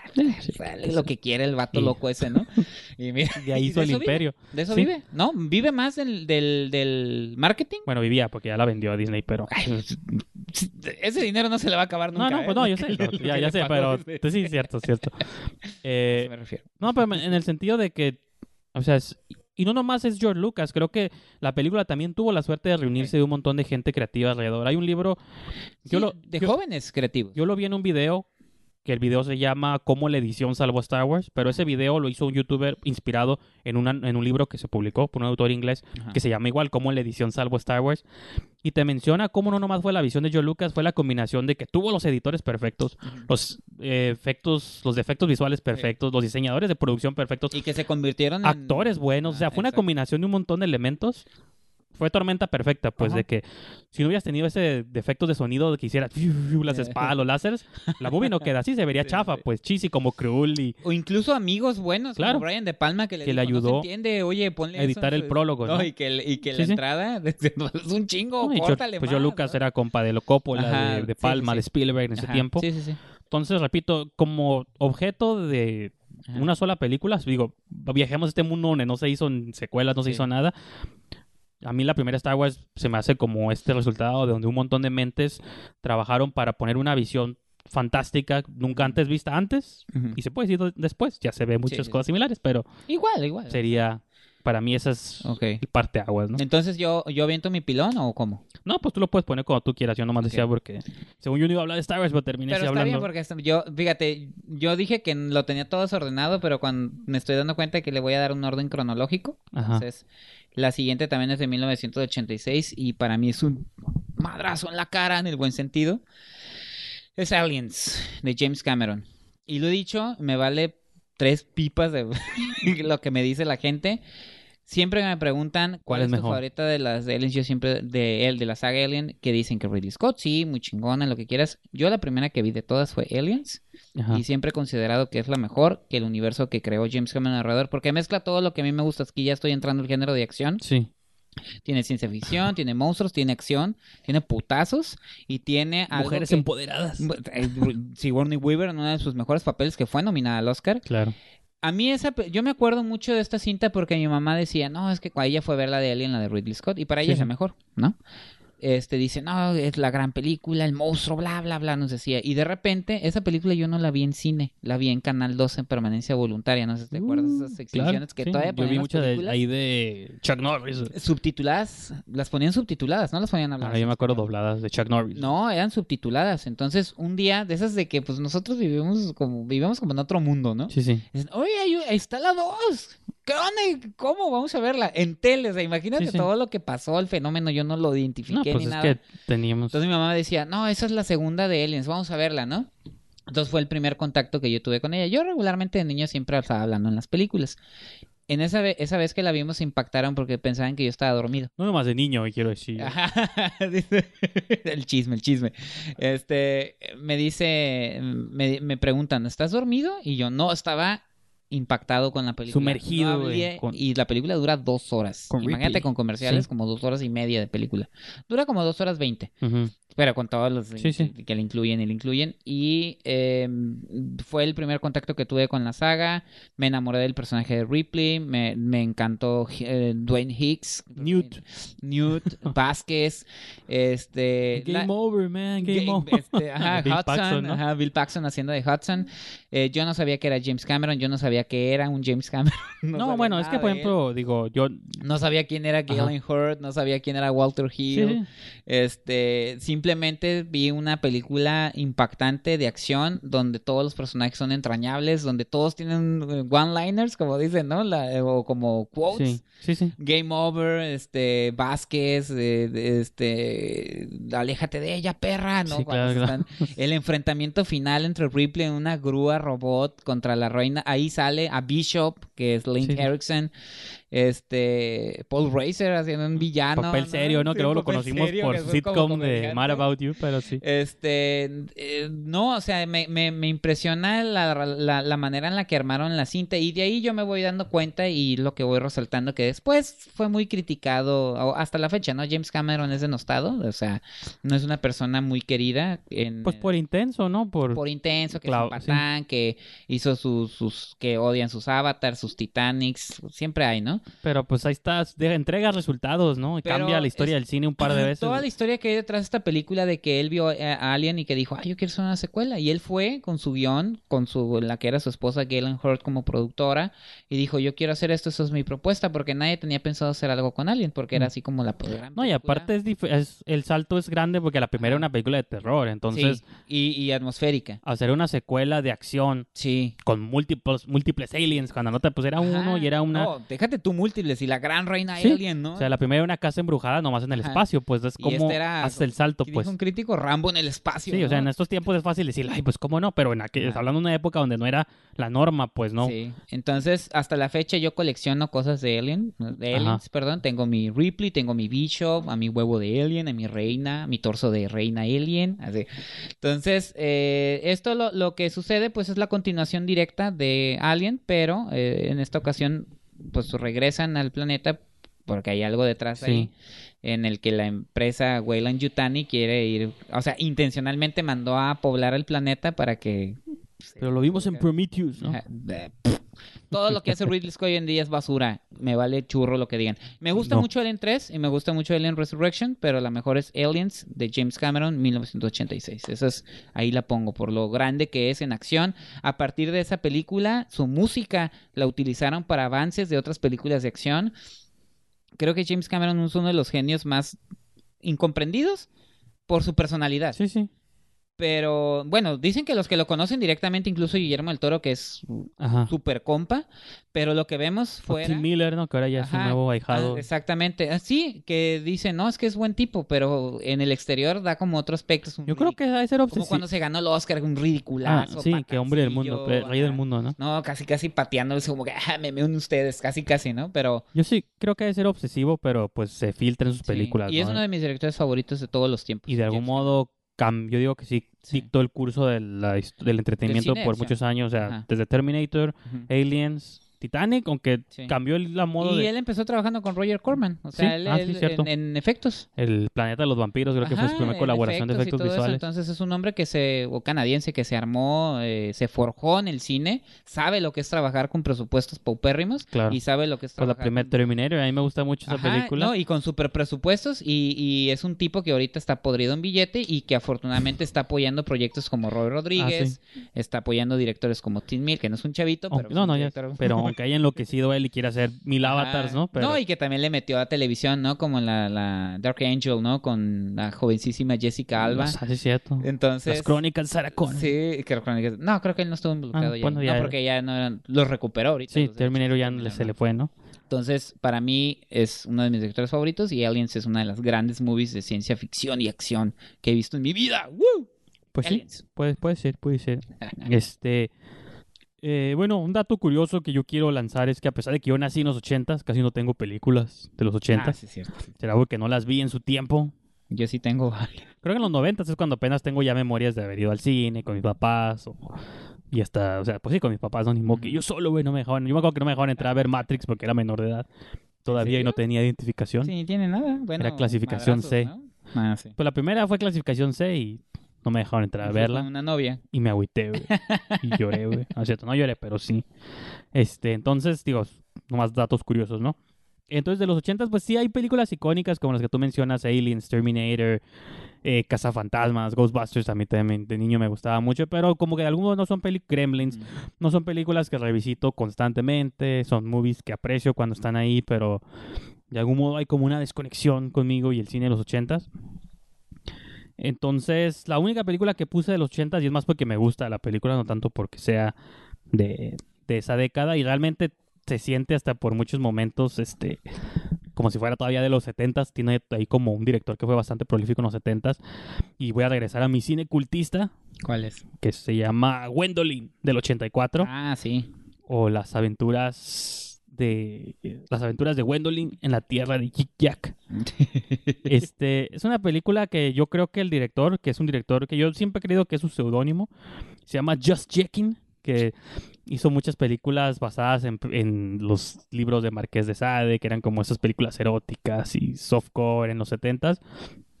En los 80s decide hacer esta película que está ligeramente basada en una historieta, este, eh, no me acuerdo si es francesa, o es italiana, pero pues europea, ¿no? Europea, voy a decir para no quedar mal. Entonces, y era esta premisa de una chica que se llama Gwendolyn y que en cada episodio o en cada tomo, cada número se metía como en problemas, que siempre, tipo como Wonder Woman, ¿te acuerdas de como en el profesor Marston, como plantean que Wonder Woman al principio siempre terminaba amarrada o encadenada por X o Y razón, pues Gwendolyn también, ¿no? Era como un personajillo que siempre se metía en problemas, terminaba como atrapada, la torturaban, la, daban latigazos, ¿no? Y tenía que dar placer a los hombres. Eran otros tiempos, ¿no? Entonces esta película de Gwendolyn como que el director vio Star Wars, vio Indiana Jones, vio como las cosas de momento y dijo, ¿qué pasa si hago una película que mezcle todos estos elementos? Entonces empieza con una chica que es Gwendolyn que está buscando a su padre. Y la última vez que lo último que supo de su papá es que estaba ese quería atrapar la mariposa, una mariposa que es como única, una rareza, ¿no? Que solo habita como en cierta jungla, entonces pues el papá nunca regresó, nunca, nunca supo si atrapó o no a la mosca, a la, digo, a la, mariposa. sí, a la, a la mariposa, entonces decide ella colarse en barcos y hacer un... para llegar a Tailandia, porque ahí está el lugar donde está la mariposa. Llega a Tailandia, pero ahí la secuestran y la libera como un marinerito, un marinero y una, una chica que es como su sirvienta, ¿no? Ah, porque es como rica, entonces tiene como su, su sirvienta, ayudanta, diagonal amante, diagonal todo. Entonces estas dos chicas se encuentran a este marinero que la salva y les, les plantea la situación. Me recuerda como hasta la nueva Tomb Raider tiene como, se parece a este tipo de temas, ¿no? De que le dicen, no, que si las ayuda a llegar a tal isla, porque en la isla, pues ahí creen que ahí está la mariposa y a lo mejor su papá está por ahí perdido. Entonces van estos tres personajes en esta expedición, en el camino empieza a levantarse un romance entre el marinero y la chica, pero también con la otra que va con ellos. En la jungla los atrapa como un grupo de primitos. Entonces es como una aventura que se me hace muy interesante que pasa por muchas etapas. Nunca cuando hablo de esta película no me gusta mencionar el tercer acto porque creo que es lo más sorprendente de esta movie. Que una vez que llegan a la isla y están por atrapar a la mariposa, son capturados por unos un grupo que habita en esa selva, pero tú crees que son como primitivos, ¿no? O gente pues, de, selva. sí. Pero una vez que se escapan esa gente de la selva, los vuelven a atrapar, pero ahora un grupo como una tecnología avanzada, futurista, que vive como en unas cavernas, que es una sociedad dominada por mujeres, ¿no? Entonces ven al marinero como un objeto, lo, lo secuestran a él y quieren hacer experimentos con él, experimentos sexuales, porque como son puras mujeres, pues ocupan un hombre que les ayude a perpetuar la... Como las amazonas, son como amazonas, de hecho, entonces hacen como duelos de carreras de... ¿Te acuerdas cómo son las carreras estas de Ben Hur que son como en caballos y con carretas? Tienen como un nombre específico, ahorita no me acuerdo. cuadrillas. Ándale, cuadrillas, entonces, pero toda la tecnología es como futurista y tienen como una bruja que es la Entonces, está muy bizarra la movie porque cada, en cada como momento te lleva por un lugar inesperado, ¿no? La movie empezó en una, como una aventurilla ahí, este, de una cosa y terminó como en por otro lado, ¿no? Entonces, me gusta mucho la estética de la movie, tiene como un look muy particular de... O sea, se ve que ya son los 80, ¿no? Una estética ya visual muy como el cine de Lucho Fulci, así como que ya son cosas como muy llamativas pero realmente en la vena más de la aventura, ¿no? Que es como un Indiana Jones, pues, porque se van por aventuras en la selva, en las cavernas y en un montón de... en los mares, ¿no? Entonces sí... Y es una movie que es muy... O sea, no mucha gente la ha visto, no existe en Blu-ray, ahí por ahí hay un DVD que está fuera de circulación, que ya cuesta como 80, 90 dólares si lo compran, entonces... Es también una movie que también la recomiendo. O sea, dentro de que es de mis favoritas, les recomiendo para que si algún día se aparece en su lista, pues le echen el, ojo. Entonces es Wendolin del 84. Yo sí voy a seguir en, lo, en, en la década de los 80, un año después. En 1987 surgió una película que se llama Robocop de Paul Verhoeven. Ah, no, ese no es. No, ese es Terminator. ese es Terminator. ¿Cómo la canción Robocop? Ya se me olvidó, fíjate. Ah, sí, cierto. La acabo de ver, fíjate, hace como dos semanas. Está curada. Sí, vi que no le diste suficientes estrellas. ¿Cuántas le di? ¿Cuatro? Me encabroné. O tres, no me acuerdo. Pero esta es una cinta que yo vi cuando estaba en la Tiene detalles, tiene detalles. ¿Tú la tienes? Nada, está súper chingona. Este, es una cinta de acción. Vuelvo otra vez a la ciencia ficción y, al, y, cine de acción.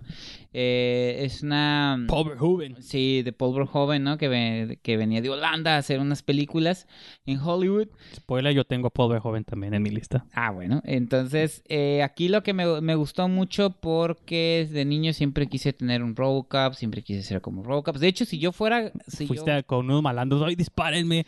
Para que me hagan... sí, ¿no? Si yo tuviera la lana suficiente, que algún día... Es uno de mis sueños, y lo voy a hacer. Hacerte un traje de No, eh, voy a comprarme una, un Taurus ah, 87 y deambular y lo voy a, le voy a poner sus, sus, sus, luces. De la policía de Detroit, ¿no? Porque lo voy a pintar de negro y le voy a poner su escudo de la policía de Detroit y ese va a ser mi carro como Ernest Klein, el escritor Ernest Klein, el Hasta que la policía te detenga por traer logos. Ahí el escritor de Ready Player One tiene un DeLorean. Entonces yo es como... Que es más cliché querer un DeLorean, ¿no? Mínimo el tuyo es más un poco más especial. Entonces tendría yo mi Taurus. Entonces la cinta habla precisamente, eh, estamos en un futuro indeterminado en la ciudad de Detroit, donde ya una empresa privada llamada UCP se hace un acuerdo con el, con el municipio que está en bancarrota, el ayuntamiento, perdón, que está en bancarrota, y compra la policía, pero la intención de la UCP es destruir Detroit y, construir Delta City, ¿no? Y que realmente Detroit sí pasó por una etapa también así, ¿no? Sí, pero eh, aquí hablan de otra... Eh, sí, sí, pasó por No, digo, no lo futurista, pero sí también entró en una crisis. Y que realmente este ni era Detroit, era Houston, creo, entonces, eh, en la película. Entonces, lo que pasa es que los niveles de criminalidad están aumentando, entonces en sus programas está el programa Robocop, donde están mezclando eh, tecnología cyborgs, ¿no? Para, para, para defenderlo. Entonces, eh, en ese inter, como OCP es dueño de la policía, pues, eh, y después de un incidente que pasa con unos funcionarios donde hay una escena bien violenta, ¿no? Con el 209, eh, pues matan, asesinan en un, en un enfrentamiento al policía Alex Murphy que es interpretado por Peter Weller. ¿Lo dejan así como en...? No, sí lo asesinan. ¿Se muere? Sí, pues les pasan la cabeza. De hecho, está muerto oficialmente y las partes de su cerebro... No, pero tiene que estar vivo todavía para poder pues, funcionar. no está su cerebro completo. O sea, parte de su cerebro está con un, en un organismo cibernético, cyborg. por eso él no recuerda todas las cosas. Ah. Tiene flashbacks de su esposa. De hecho, hay una escena donde dice... Lo siento, pero no los recuerdo va y visita su casa vacía, pero se Entonces, oficialmente está muerto. Queda algo. Sí, pues obviamente no eh, vuelve de la muerte. Sí, es una onda así como tipo resurrección. De hecho, sí. eh, Paul Verhoeven mencionaba que la escena donde lo matan Alex Murphy quería que fuera casi como una crucifixión. Ajá, sí. que le disparan en la mano. Ajá, entonces eh, sí es una resurrección. De hecho, es un, es un ser que vuelve de la muerte y se convierte en este cyborg. Eh, casi pues ente de venganza, ¿no? Bueno, después, conforme se va descubriendo él quién lo mató. Y luego, pues hay personajes super padres, ¿no? Clarence Bodiger, ¿no? Que es el, el mero malandro que lo mata, que es este. el de Smith. That 70 Show, que se hizo carrera en los 90, ¿no? Este, eh, está Nancy Allen, ¿no? La, en ese entonces. Sí, que es su compañera de... de... Brian De Palma, que es Luis. Y este todo lo que hay alrededor, los diseños, la, la, el diseño de los policías, los uniformes, ¿no? Que es una especie como de granaderos. Eh, todo lo que hay alrededor, todo lo de la película, el diseño del traje que es Rob Boutin, que fue el que lo hizo. Eh, es inspirado en Josh Dredd, ¿no? Que también ese Josh Dredd no, no se le miraba la cara aquí. Un Eventualmente se le ve a Robocop, pero creo que es una película que ha sido insuperable. Incluso el remake a mí no me molestó, pero no me parece que llega ni siquiera a los niveles de la primera. Es una sátira, eh, tiene niveles de comedia, de burla, de, de pues violencia. sí, es un humor muy negro de pronto. pues y la violencia es extrema. O sea, vemos como Robocop en una, cuando defiende a una mujer de unos violadores le despedaza los testículos, sí. un metralletazo. este, se ve la carne cayendo, ¿no? Entonces, cuando la, la escena donde lo aniquilan Alex es brutal, ¿no? De hecho, hay una escena que eliminaron donde utilizan como una especie de animatronic. Donde ah, le disparan en la cabeza y le explota la cabeza por atrás. Entonces, Robocop es una... Yo tengo también mis coleccionables. Alguna vez lo utilicé. Me acuerdo un Robocop tienes. Y este, por eso la pongo en mi, en mi top. Es maravillosa, tiene todas las estrellas del mundo esa película. Pues es que, que hace la diferencia y repito, creo que es Paul Verhoeven, ¿no? Que todo lo que toca de un modo por eso las secuelas y el remake ya no tiene ese, toque porque es una visión muy particular. Sí, porque mismo crítico Leonardo García Sao, yo tengo un libro de Leonardo García Sao donde es una recopilación. desde los comerciales que ves de lo compro por un dólar, está criticando la cultura pues norteamericana. Consumista, ¿no? Sí. Eh, Leonardo García Sao tiene un libro de, donde tiene copiladas sus reseñas y viene una reseña de Robocop y él dice acertadamente, dice, si este guion hubiera caído en manos eh, distintas, hubiera sido una película de acción cualquiera, incluso si hubiera caído en las manos de Sylvester Stallone en su mero apogeo hacer una, no, no. una simple cinta de acción, entonces cayó en las manos de Paul Verhoeven. De hecho, él no la quería hacer porque fue lo primero que le cayó de Hollywood y su esposa le dijo, ah, hazlo, mira, tiene esas cositas acá interesantes. Este, y fue como hizo la, la, cinta y es el clásico que es hoy en día, ¿no? Entonces, Robocop, ahí está, de Paul Verhoeven. Pues muy bien, excelente. Yo ya entro a los noventas. Ajá. Creo que yo también ya voy a entrar a los noventas. Ya abarqué cine de terror, ya abarqué óperas espaciales, western, dramas. ¿Qué me falta? Comedia. Entonces, vamos a viajar a 1992 y mencionar Wayne's World. Ah, ya sabía. De Penelope Spheris o Sperris. No es broma cuando digo que esta es una de mis películas favoritas en la historia de la humanidad. Es mi comedia, yo creo que es mi comedia favorita porque no es un género. Sí, sí lo veo, lo visito de vez en cuando, pero pues tú sabes que realmente yo no. Yo nunca consideraría una comedia un clásico del cine, ¿no? Salvo quizá las, las viejitas, ¿no? De, Howard Hawks y cosas así, pero, o sea, de esta movie, desde la premisa, la idea, digo, hasta lo, lo interpreto yo de un modo personal en el sentido como esta idea de hacer un programa desde nuestro garage, o sea, como esos conceptos. Sí, cierto. Esos conceptos, pues tan que ahorita ya todo el mundo lo hace, ¿no? Pero creo que este incluso se adelanta como a su tiempo, pues este, ahora sí que Wayne y Gart eran los youtubers originales, pues hacían videos desde el sótano de su casa, ahí los pasaban por televisión pública y y pues llegaban como a las casas de todas las personas, ¿no? Y de hecho, bueno, se origina de un sketch de Saturday Night Live. Sí. Eh, Mike Myers y Dana Carvey tenían un sketch en SNL que era de los más populares en el tiempo ya se no sé, no sé si ya se habían intentado antes o después, pero como Conehead se habían intentado ah, ya otras cosas que no les había ido tan bien como... Y hasta la fecha siguen saliendo algunas Sí, de pronto salen películas adaptadas de, de, sketches, ¿no? De cómo un clip, un sketch de seis minutos te va a dar para una hora y media. Night, uh, Night at the Brooksbury, ¿te acuerdas? Ah, sí, también hicieron una película, sí, sí. Entonces, pero esa, esa fue unos años después, entonces realmente Mike Myers decidió hacer una versión cinemática de esta película a, este, a una directora que de hecho tiene una serie de documentales como el, de, como el declino de la decline of western de la civilización del oeste que es sobre la música punk, música rock, o sea, era una directora que tenía una bastante trayectoria en la música en, pues, en material audiovisual musical, ¿no? Videos con punks de rockeros, entonces como que sentían que ella podía tener las sensibilidades para darle este feeling punk a la movie.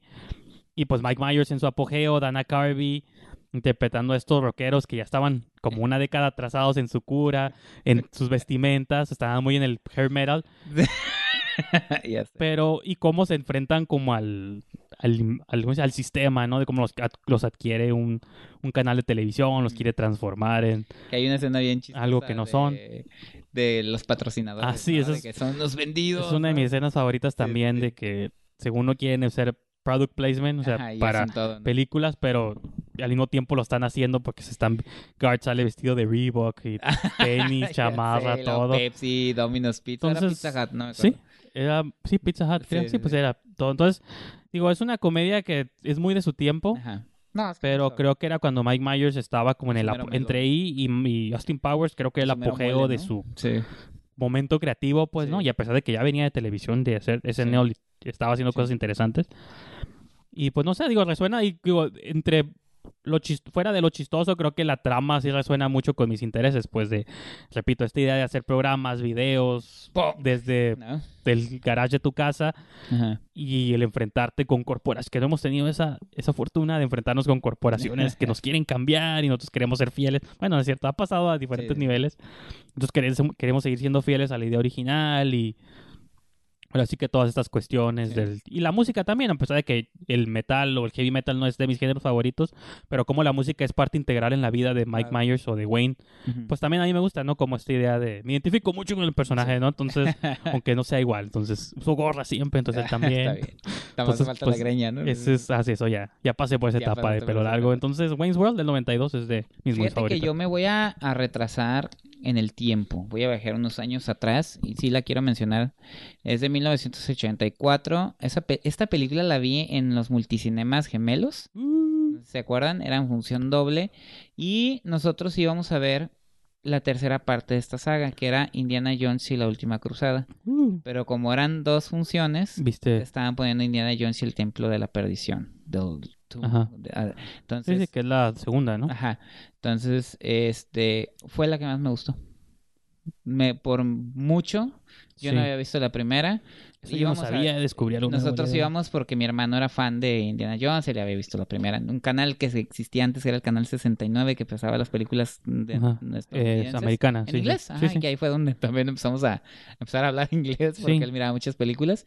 Y fuimos a ver Indiana Jones La Última Cruzada, que sí me gusta, pero cuando vi Indiana Jones y El Templo de la Perdición dije, no manches, qué película más chingona. Yo no sabía este, ahí conocí a Harrison Ford. Claro. El, de ahí, ¿Viste eso antes que Star Wars? Entonces. Sí, Star Wars yo la vi ya. ah, no, pues yo no sé, digo. Yo, Este, ahí fue donde empecé a ver el cine de Steven Spielberg, ¿no? Que, o sea, que dije, este güey está bien cabrón, eh, para hacer cine de aventura.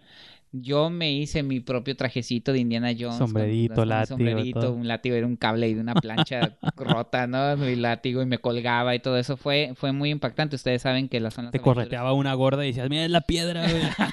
me correteaban mis perros y eran, ¿no? Eran lobos, güey. Sí, no, no digo, nunca se enfrentó a lobos, pero era un... yo inventaba mis propias historias de Indiana Jones en mi cabeza, ¿no? No necesariamente las de la película, pero este me divertí mucho con el comic relief que era este niño que salía en los Goonies. Ah, sí, cierto. Este y que está como un poquito desconectada. Short Round, ¿no? Ajá. Indiana Jones y el Templo de la Perdición está un poquito desconectada de la 1 y la 3, porque la 1 y la 3 se conectan porque se enfrentan los nazis y la 2 ah, es como una aventura aparte. Sí, en el templo. en el Templo de la Perdición que es como y hasta es más violenta, creo, es ¿no? más violenta, es este este hay brujería, vudú. Sí, sí, sí. Este, no, no, no, me lo Personaje molesto de la chica, no creo cómo se llama que... que era la esposa de Steven Spielberg ah, en, ese, entonces. No, todavía, ¿no? Creo que ah, sí. cierto, sí, cierto. Su esposa presente. Es que lo estoy confundiendo con James Cameron que tiene no, que, que, James Cameron se casó como mil veces, ¿no? No, yo lo sé porque, pequeño paréntesis, este acaba de salir un documental producido por HBO ah, no le este año, este año o el año pasado, que es casi tres horas de repasar la filmografía de Spielberg.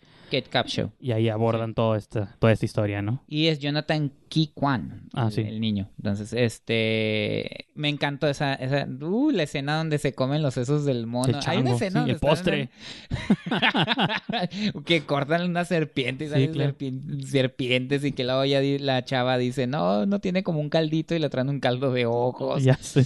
Tiene todos los elementos que Indiana Jones eh, tiene sobre este tipo de acertijos. Claro. ¿No? Todas las películas lo tienen, pero estos son acertijos más agresivos, ¿no? Se meten a un área donde está lleno de insectos asquerosos, no sé, está como más locochona, como que ahí se, destrampó este... No, incluso ya es que empieza con esta secuencia en Shanghai que dices que tiene que ver con el resto de la música. matan a la, como... al, que es como el amigo de Indiana Jones. Sí, pero me refiero que es como esta historia, como James Bond, que empiezan con una secuencia que no tiene que ver con lo demás, pero te conecta con... No, y tiene, tiene, una, tiene una secuencia musical súper ah, producida, no sé, está súper loca la película.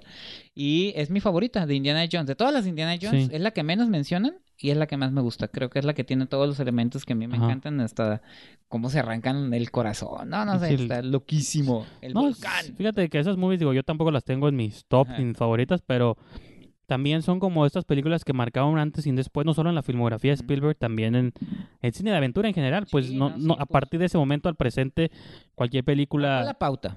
Hasta National Treasure de Nicolas Cage, todas le deben algo.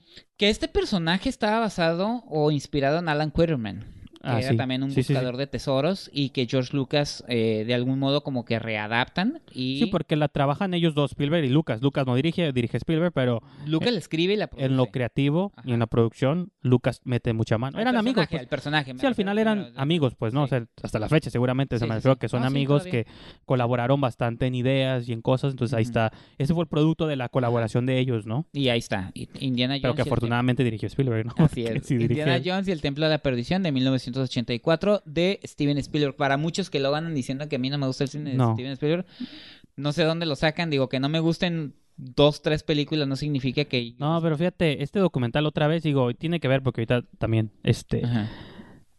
me hizo valorar... Es un gran director. No, yo sé que es un gran director, pero fíjate que me hizo ver el lado que yo nunca se me había ocurrido como el autor detrás de Spielberg, o sea, sus los demonios que como se enfocó tanto en el entretenimiento, sí como que sabe enmascarar muy bien los demonios que le persiguen. Este, él dice, menciona que tenía mucho conflicto con el judaísmo y sus raíces y su papá, sobre todo por los conflictos familiares que tuvo. Y dice, todas mis películas siempre es un niño sin papá o con problemas familiares. Y hasta que no hace la lista de Schindler, él se reconecta con el judaísmo que había dejado abandonado. Entonces, este documental, digo, está muy curado, dura casi tres horas, pero es repasar toda su filmografía y cómo él, la, como la visión que tú ves y dices, ah, pues un pinche marcianito ahí chistoso, ah, qué bonito. muy bueno. Pero él habla, dice esta película, él ocupaba un amigo pues en su vida que no ah. tuvo, porque pues, ausencia de paterna. ¿Qué hubiera sido si hubiera conocido un marcianito? Pues entonces veo a un auto en encuentros cercanos también, como el papá loco, pues, que lo abandona a la familia por su cruzada personal. No sé, pero es un mega paréntesis porque mi siguiente película es del 93 y es Jurassic Park, ah, pues Steven Spielberg. Entonces, también habla de esos intereses de él, pues, ¿no? Entonces, esta es la sección Spielberg del segmento del programa, ¿no? Yo mencioné Indiana Jones porque yo quería ser Indiana Jones. Claro, ¿no? Pues yo quería ser Alan, ¿no? ¿Cómo se llama? Alan Grant. Alan Grant. eh, pero sí, digo, es, es, no sé, es un gran director que también marcó un montón de pautas y que también se le ubica mucho por el cine entretenimiento, pero le entró a los dramas, comedias. de hecho, para mí es una... Está suave porque en el documental él lo dice y se le intenté hacer comedia porque en ese momento la gente me estaba encasillando y tenía que hacer 1941. No, bueno, no, no me pegó. La gente me estaba encasillando con Indiana Jones, bueno, el color púrpura. Pues puedo hacer dramas también. Vean, la del, de Christian Bale, ¿cómo se llama? El, ah, Imperio del Sol. El Imperio del Sol, sí y lista de Schindler, pues o sea, él sí quería hablar de otras cosas, pero la industria lo fue posicionando a él como... un blockbuster, ¿no? Sí, eso, y eso es como que, oye, pues también quiero contar otras movies, ¿no? Sí, sí, sí.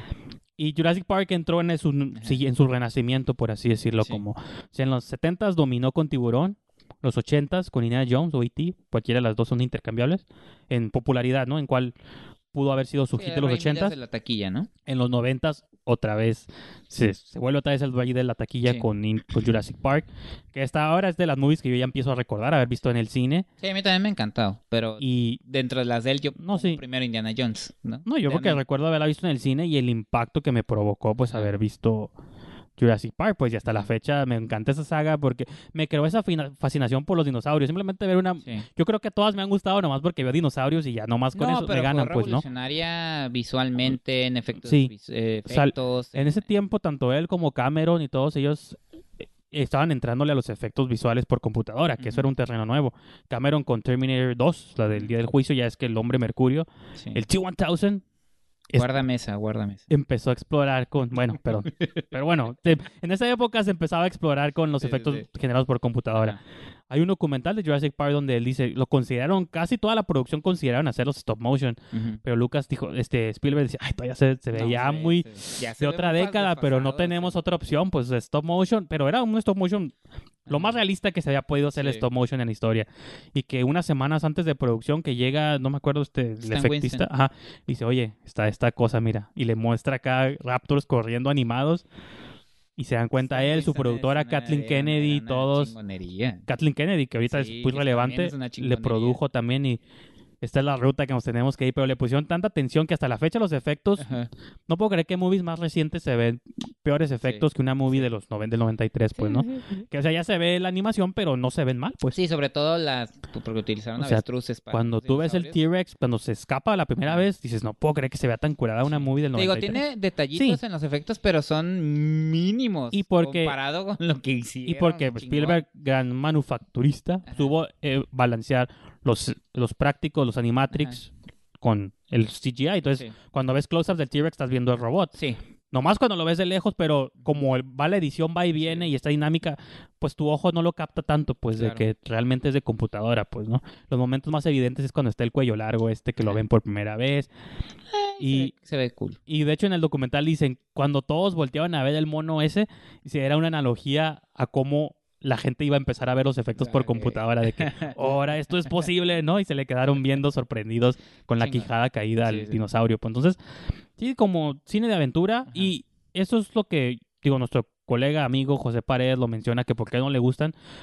Digo, yo estoy en desacuerdo porque a mí sí me gustan, pero él menciona mucho de que la primera todavía se preocupaba en la ciencia, en el drama, en los, los problemas de jugar con a ser Dios, que era muy de las películas de los 50. De hecho, Spielberg se da un tiempo en Jurassic Park para hacer una discusión sobre eso en una, en una mesa. Sí es... Que nada más es eso, o sea, en una película de acción. Y es un debate. No, es, un debate Es que es eso, no era tanto de acción. Spielberg es tan bueno que es esto. Es una película que es drama, es horror, es acción, es aventura. sí, sí, claro. dinosaurios correteando a gente, pero tiene una escena en una mesa donde están discutiendo. Y, que eso, y porque realmente yo creo que era como esta influencia de, es como estas películas de monstruos de los 50, pero de los problemas de jugar con la ciencia, pues y jugar a ser Dios y los problemas que te puede traer. Pues es una premisa que se había hecho desde los, digo, desde los 50, pero él lo trajo como al presente de aquel momento, ¿no? Y Sí, o sea, tiene cuestionamientos de este rollo. Obviamente tiene el, ¿cómo se llama? El Wayne Knight, de que es el personaje de... Ah, el este, Newman. Newman. De que también tiene el lado de que no faltan los que están pensando siempre en cómo chingarse y sacar lana de estos nuevos experimentos. Samuel L. Jackson en sus primeros papeles, ¿no? Cuando ya lo pensabas identificar. Entonces...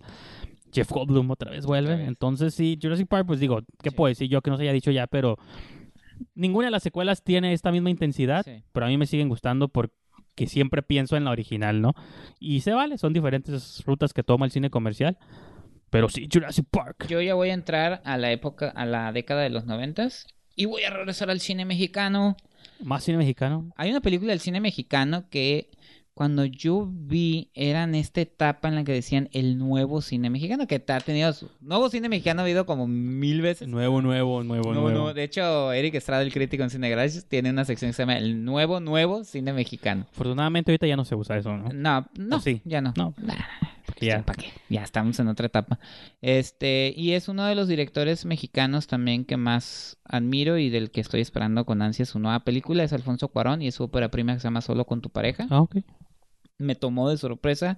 Yo no sabía que el cine mexicano podía salir de la intensidad que a mí me gustaba con un Felipe Casals, un Jorge Fons, un Arturo Rimstein. Y de repente veo esta comedia romántica irreverente con un actor bien... ¿De qué año es, perdón? 91. 91. Este, la empezó a promocionar, la empezaron a promocionar en televisión, la ponían en Televisa, la transmitían y trata sobre, también sobre el tema del SIDA, venían, se venían arrastrando la colita de finales de los 80, principios de los 90 Y la historia de este hombre que es un mujeriego que este en una en, eh, con una de las chicas que tiene una aventura pues es enfermera se enoja le cambia los estudios y dicen que tiene sida. Entonces el tipo eh, se empieza a deprimir empieza a replantearse su vida. Él es un, él es un eh, hace jingles para comerciales mexicanos. Como el de como Charlie Sheen. Charlie Sheen lo que iba a decir. Y este hace jingles para jalapeños y tiendas digo empresas y todo eso. Entonces él tiene relaciones sexuales con el que se le cruza con su jefa con la amiga con fulana y termina enamorándose de una chica eh, que es Claudia Ramírez la actriz que es una hermosa que está, está pasando por una etapa difícil, entonces los dos deciden que se van a suicidar, ¿no? Y, pero qué, agradable comedia romántica. No, pero hasta no, es un humor bien, bien guarro, o sea, la película está coescrita con su hermano Carlos Cuarón y que siempre tiene una obsesión como con el, con el sexo y todas esas cosas.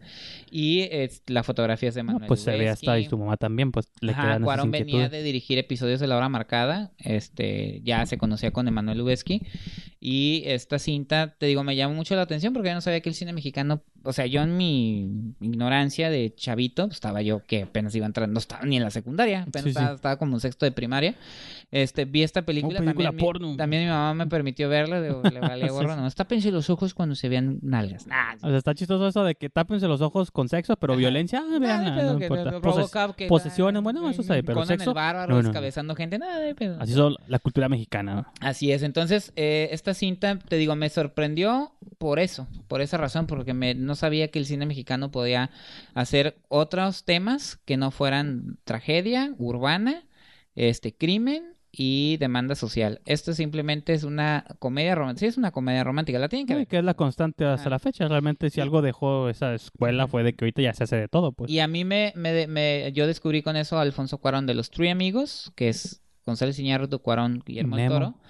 Cuarón para mí siempre ha sido el más, eh, ¿cómo se dice? Más... Eh, le ha entrado más género. Sí. Comedia romántica, fantasía con Harry Potter, ha hecho este posapocalíptico con Los Niños del Hombre, entre acción, ciencia ficción con Gravity, no, y este, experimenta mucho con la forma, también es muy interesante. Ahorita viene con la cinta Roma, que, es una épica ahí muy, muy personal, ¿no?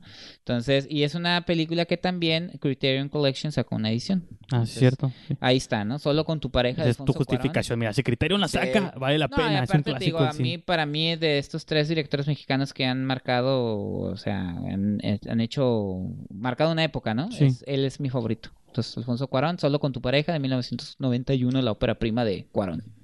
No, y que te das cuenta cuando hoy en día cuando dicen todo el cine mexicano es igual, ya dices, es un argumento ya de otra, de otra época, ¿no? Se ve que, nomás ven el cine comercial. Claro, no, y ni siquiera, es que eso es lo malo, ni siquiera ya el cine comercial es igual, pues.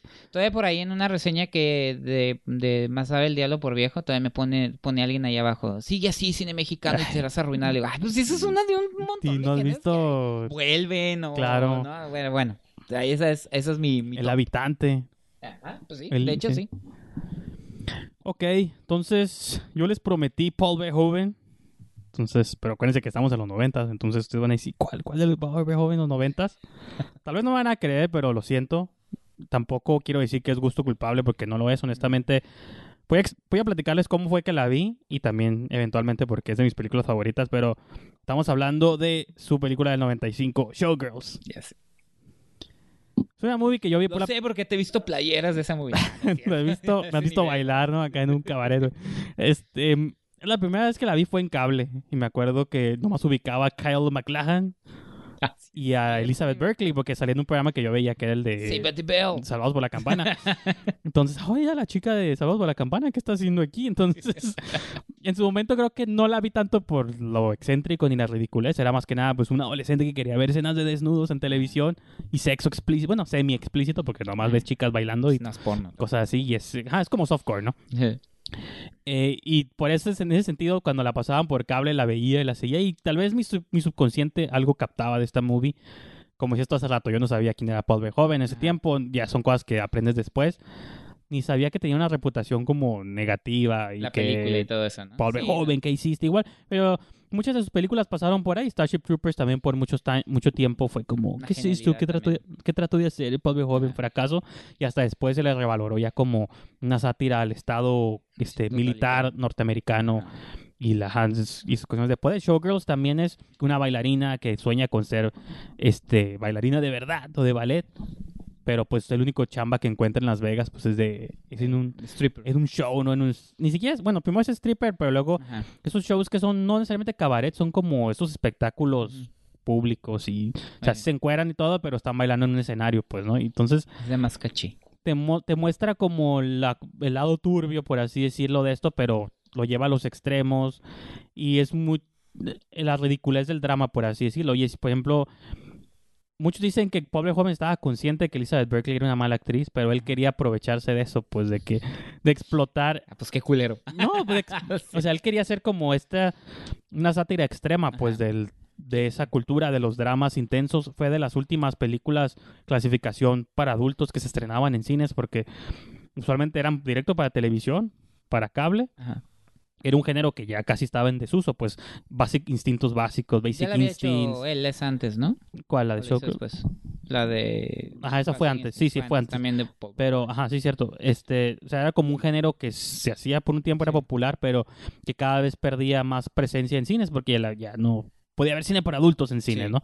adultos clasificación DR para arriba, pues no, no, este, no más con violencia, pues con temas sexuales, por así decirlo. Entonces, esta fue de las últimas películas, resultó un fracaso en taquilla porque la gente no entendió que él se estaba queriendo burlar de pues de los shows, pues, ¿no? Del espectáculo de Las Vegas, de, cómo se funcionaba todo eso, de la chica que aspira a cosas, a la fama y la fortuna, pero no lo consigue o lo consigue de otro modo. Y aparte su personaje, que es Nomi Malone, también tú la ves llegando a Las Vegas nomás, o sea, no ves su pasado y, y siempre cuenta historias como trágicas de su familia. Pues realmente te das cuenta que a lo mejor ella al final es el personaje más malo de todos, ¿no? La que te quiere vender como tu heroína. Sí, sí, sí. De hecho, ella cuando obtiene ya su trabajo en el, en el, show, no es como la principal, es como la segunda de Gina Gershon, que es la, la, estrella del show. Entonces, Elizabeth Berkeley hace algo para que se caiga las escaleras y ella quedarse con su puesto, ¿no? Entonces, ahí se empiezan a las maquinaciones y después cuando visita a Gershon en el hospital le dice, yo sé lo que hiciste, yo también, ¿cómo crees que yo llegué al puesto también? Entonces hasta habla como de eso, no sé, es un, pues de esos dramas de pito eróticos muy de su época que ya no se hacen ni se harán, yo creo. Este, y que me gusta, me gusta mucho por eso, se ve que es costosa, o sea, fue costosa, fue estrafalaria, es de 95. Ah, Es estrafalaria, es costosa, está locochona. Sí. Y como que es un cine que ya nunca se va a hacer, pues, ¿no? Como que eso ahí queda como el... ah, es que te, iba, le iba a preguntar, señor Brijandes, ¿ya me aviento mi pilón o ya? Pues sí, ¿no? Pues Para no llegar a la final, ¿no? Claro, claro. Pues esta película estuvo bien curioso cuando como la vi. En ese en el, en el momento en que yo la vi, tampoco la vi en cine, es el 94. Este nosotros teníamos una obsesión con el cine de Van Damme, ¿no? Jean-Claude Van Damme con un amigo, lo compartía, sí, sí. ah, Van Damme, Van Damme. Y de repente, pues en ese entonces comprábamos videocasetes de VHS. Ajá, sí, sí. Y venían, cuando se los comprábamos, un señor que vendía las películas, venían dos, tres, cuatro películas, ¿no? Y él me acuerdo que estaba buscando la de Double Impacto, ¿no? Double Impact, cuando salían gemelos, ¿no? Ya sé por dónde va esto. Y venía otra película ahí. Que cuando la vio me, me dijo, ah, ya vi la de Double Impacto. Y ahí venía otra pinche película bien culera, güey, bien aburrida. Y yo me quedé, ¿cuál? A ver, préstamela, ¿no? La puse y esa película era Pulp Fiction. Pulp Fiction. Y cuando yo la vi, dije, la vi como, la vio mi hermana primero. Pensé que decir Hard Target o algo así, que era una doble función de... la vio mi hermana y le dije, oye, se la, de mi hermana, le dije, oye, dice mi amigo, bueno, dije el nombre. Sí, sí, sí. ¿Para qué lo digo aquí? Este, pues ahí viene la doble impacto, pero que viene otra película bien aburrida, yo ni la había leído, ¿no? Ah, sí, y mi hermana dijo, a ver, la aburrida, ¿no? y regresé y me dijo, manches, está bien chingona la película. Y luego, ¿qué es? Son unos es que son varias historias, pero uno sale John Travolta y es un matón. Y luego está bien culero, dice de que en una joyería violan a un... todo eso. Pero y luego bailan y en un asalto, wow, así estaba como vuelta loca mi hermana.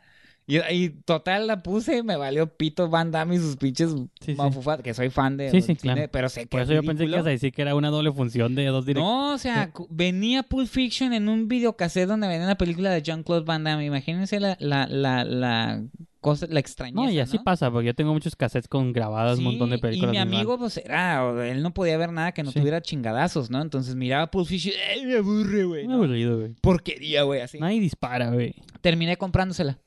Le dije, yo te la pago, güey, la chingada ya. Yo me la quedo, sí le dije, y le di el dinero, ya está bien, me lo volverá a comprar, pero que ahora sí traiga 12 bandas. Sí, sí. No chingaderas, ¿no?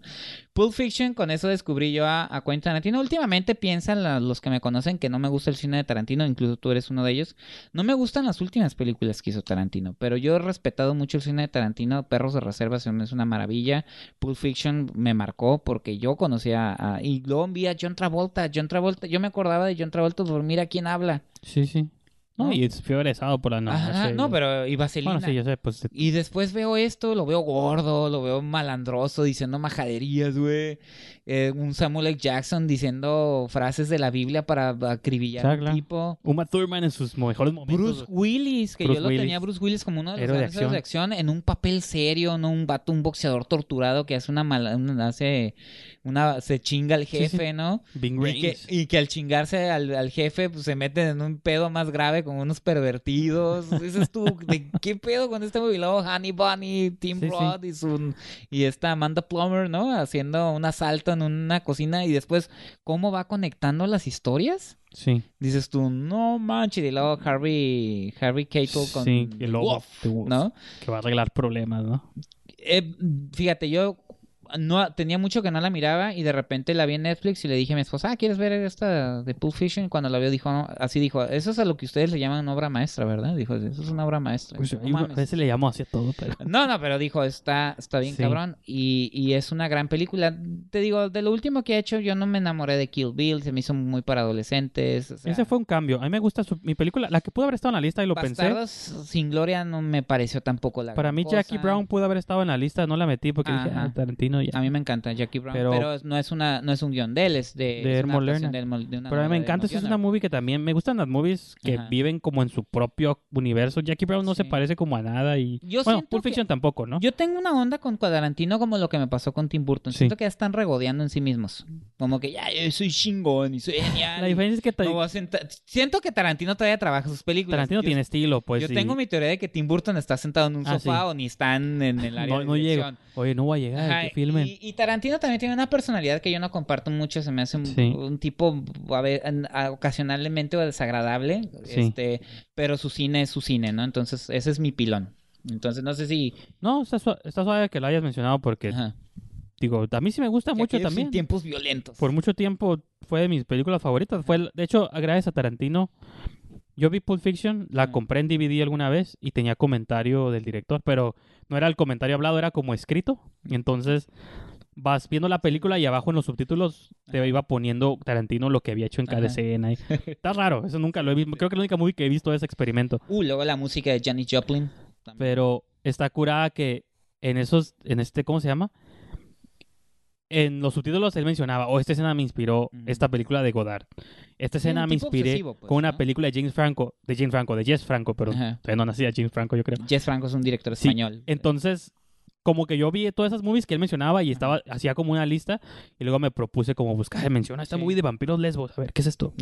menciona la About Apart, de Jean-Luc Godard, Y fue gracias a Pulp Fiction y verle el comentario que agarré como una lista de directores. Sí. Y eso me expandió como a otras movies, otras movies y de ahí comenzó. Digo, no la tengo en mi lista, pero sí estoy completamente de acuerdo en todo lo que dices de las movies más importantes de la historia del cine. Y ahí está. Entonces, ¿Voy con mi última o usted? Pues yo, si quiero mencionar la última también, digo, hablando de que, ya luego te paso a ti la última. Digo, hay directores que soy muy fan, que por alguna razón u otra no mencioné, porque yo siempre hago top 100, no puedo limitarme a La última que voy a mencionar es vieja, pero la dejo al último porque es del maestro de maestros, entonces. Entonces, bueno, no sé, de quién hables, pero ahorita veremos. Por ejemplo, Tarantino yo no lo incluí, aunque soy muy fan. Brian De Palma, me considero fan de Brian De Palma y no lo tengo en mi lista. Alfred Hitchcock también me considero fan de Hitchcock y no lo tengo en mi lista. Eh, el último, creo que gran director que, del cual soy fan y que esa es la última, la, única película que se cuela a mi lista es Stanley Kubrick. Y la película del 99, Ojos Bien Cerrados, que hasta ahora hace apenas un año cambió de opinión y digo que Barry Lyndon es mi nueva favorita, pero antes de esa, Ojos Bien Cerrados y esta entra en el género como de drama también, ahí psicosexual, ¿no? Y cosas. Digo, como se dan cuenta, me gustan esas películas raras que hacen exploraciones muy extrañas. Y Ojos Bien Cerrados del 99, tenías en su momento Tom Cruise, Nicole Kidman, el matrimonio, eran el matrimonio de Hollywood, ¿no? La pareja ideal, Todos querían ser como ellos. O sea, todos querían ser como ellos, ser bonitos como ellos. Exitosos. Como lo hemos mencionado, ah, lo hemos mencionado este programa muchas veces le puedan criticar cosas lo que quieran a Tom Cruise, pero nunca que no sabe elegir directores o en qué proyectos trabajar. Y esta elección de exponerse él y su esposa eh, para Stanley Kubrick en su última película y que no, no, era no es una película menos poderosa que cualquiera de su filmografía previa y que la experiencia sea una odisea mental, sexual muy extraña, pues no se parece a nada que ha hecho Kubrick antes y, y se resalta en su filmografía, pues es una pareja que está teniendo problemas pues internos, más que nada creados por ellos mismos, pues, ¿no? De exploración de como pareja, cómo estamos, nos deseamos, por dónde estamos, por qué estamos pasando. Las, Nicole Kidman tiene fantasías con un marinero. Eh, Tom Cruise eh, le gusta ir a ver prostitutas, nunca contrata ninguna, pero tiene esta fantasía con una de las chicas. no, al principio. privadas, ¿no? Ajá. Entonces, cómo esta exploración de colarse a una fiesta privada, en, uno en qué odisea extraña mental lo lleva, pues, ¿no?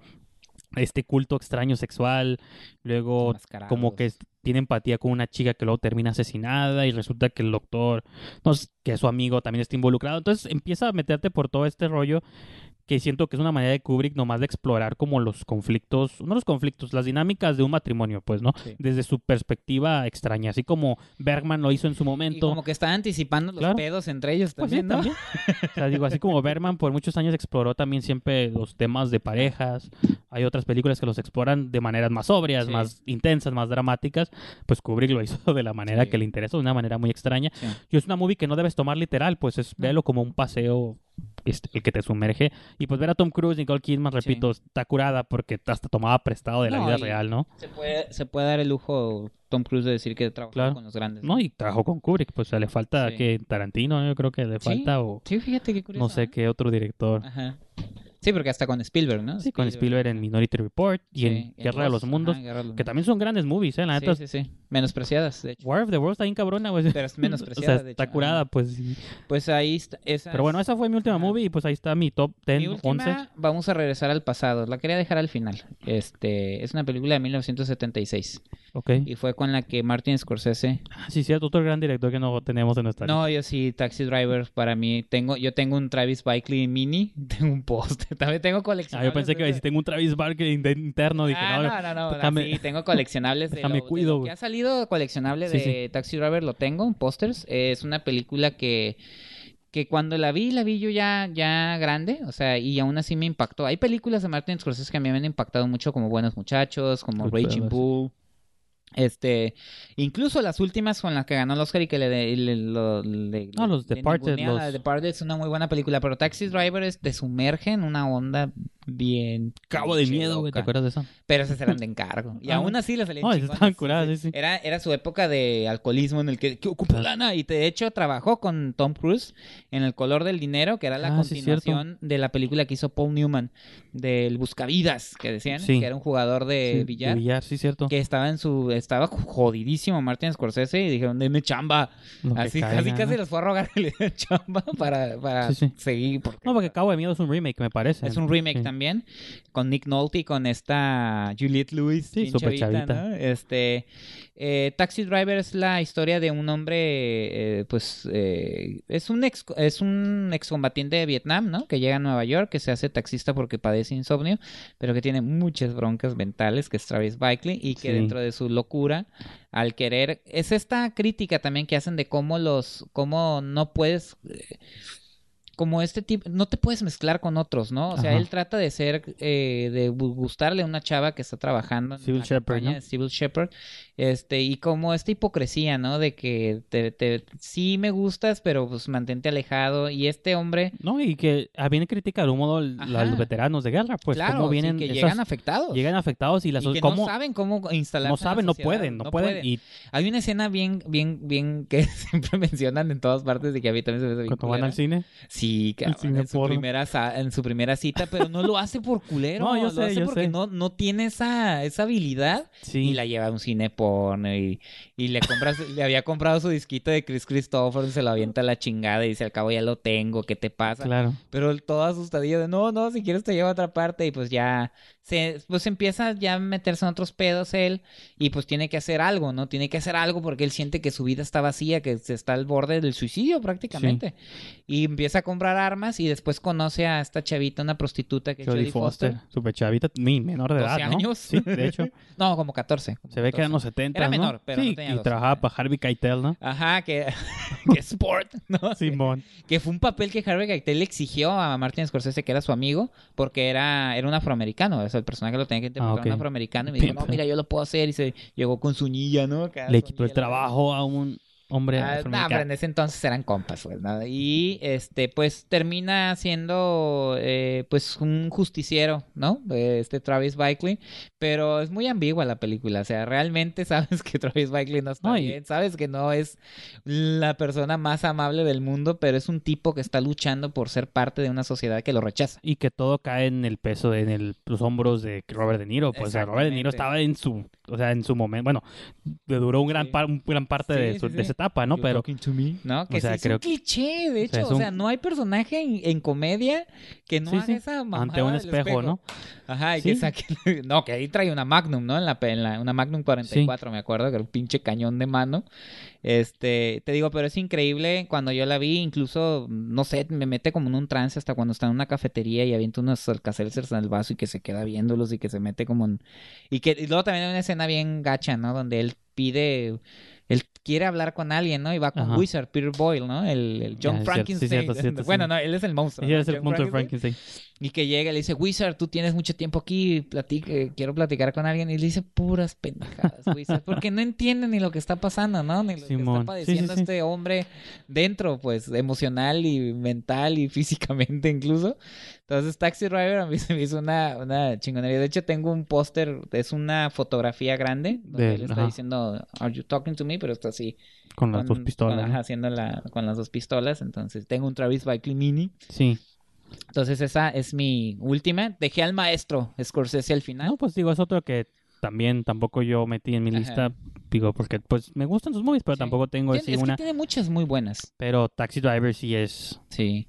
Tiene incluso unas que no, que menos, que casi no pelan como Pandillas de Nueva York, fue su primer trabajo con Leonardo DiCaprio. No, pero no, pues hasta luego de Wall Street, que es de lo más reciente. A mí no me gustó que no te gustó, No, a mí no me gustó. Siendo una movie que, se regodeaba en, la, en el exceso. Pues sí, pero pues creo que eran en los ochentas, cocainómanos por todos lados, pues la movie eso es lo como que. dicen, cualquier película mala de Martin Scorsese es mil veces mejor. Así es mejor que... que cualquier chingadera que puedan ver, ¿no? Entonces. Pues buena movie para concluir un clásico del cine o un cliché del cine, pero pues algo es, por algo lo es, ¿no? Digo, son esas movies que nunca está de más revisitar o si nunca las han visto, pues visitarlas. Y pues también yo creo que con eso cerramos esta maratónica esquina del cine. Sí, es, es un especial, tiene que Es un especial, nuestro especial número 200 y pues también... Sí, 200 aparte. Ajá, entonces pues queríamos platicarles un poquito de las movies que nos gustan, que nos marcaron y también a ustedes invitarlos a que nos compartan qué movie les gustan o si les pareció como interesante este concepto, pues que nos sugieran también como temas, cosas a explorar. Digo, vamos a, repito, vamos a tratar de hacerlo este, como balancear estos programas especiales con nuestro nuevo proyecto en radio que tenemos. Entonces, digo, eso no van a ser tan constantes, pero mejor cada dos o tres semanas nos sugieren algún tema interesante o a nosotros se nos ocurre como algo que plantear, pues podemos hablar de otro cine que no necesariamente el actual, ¿no? Que también está interesante. Digo, hasta Cine Garage tiene su retrovisor y claro. que creo que es importante también para no quedarnos como en puro estreno, estreno, estreno, porque también nos gusta, como se dieron cuenta, claro cine de otras de otros tiempos, Revisitar películas, ¿no? Porque recordar es volver a vivir.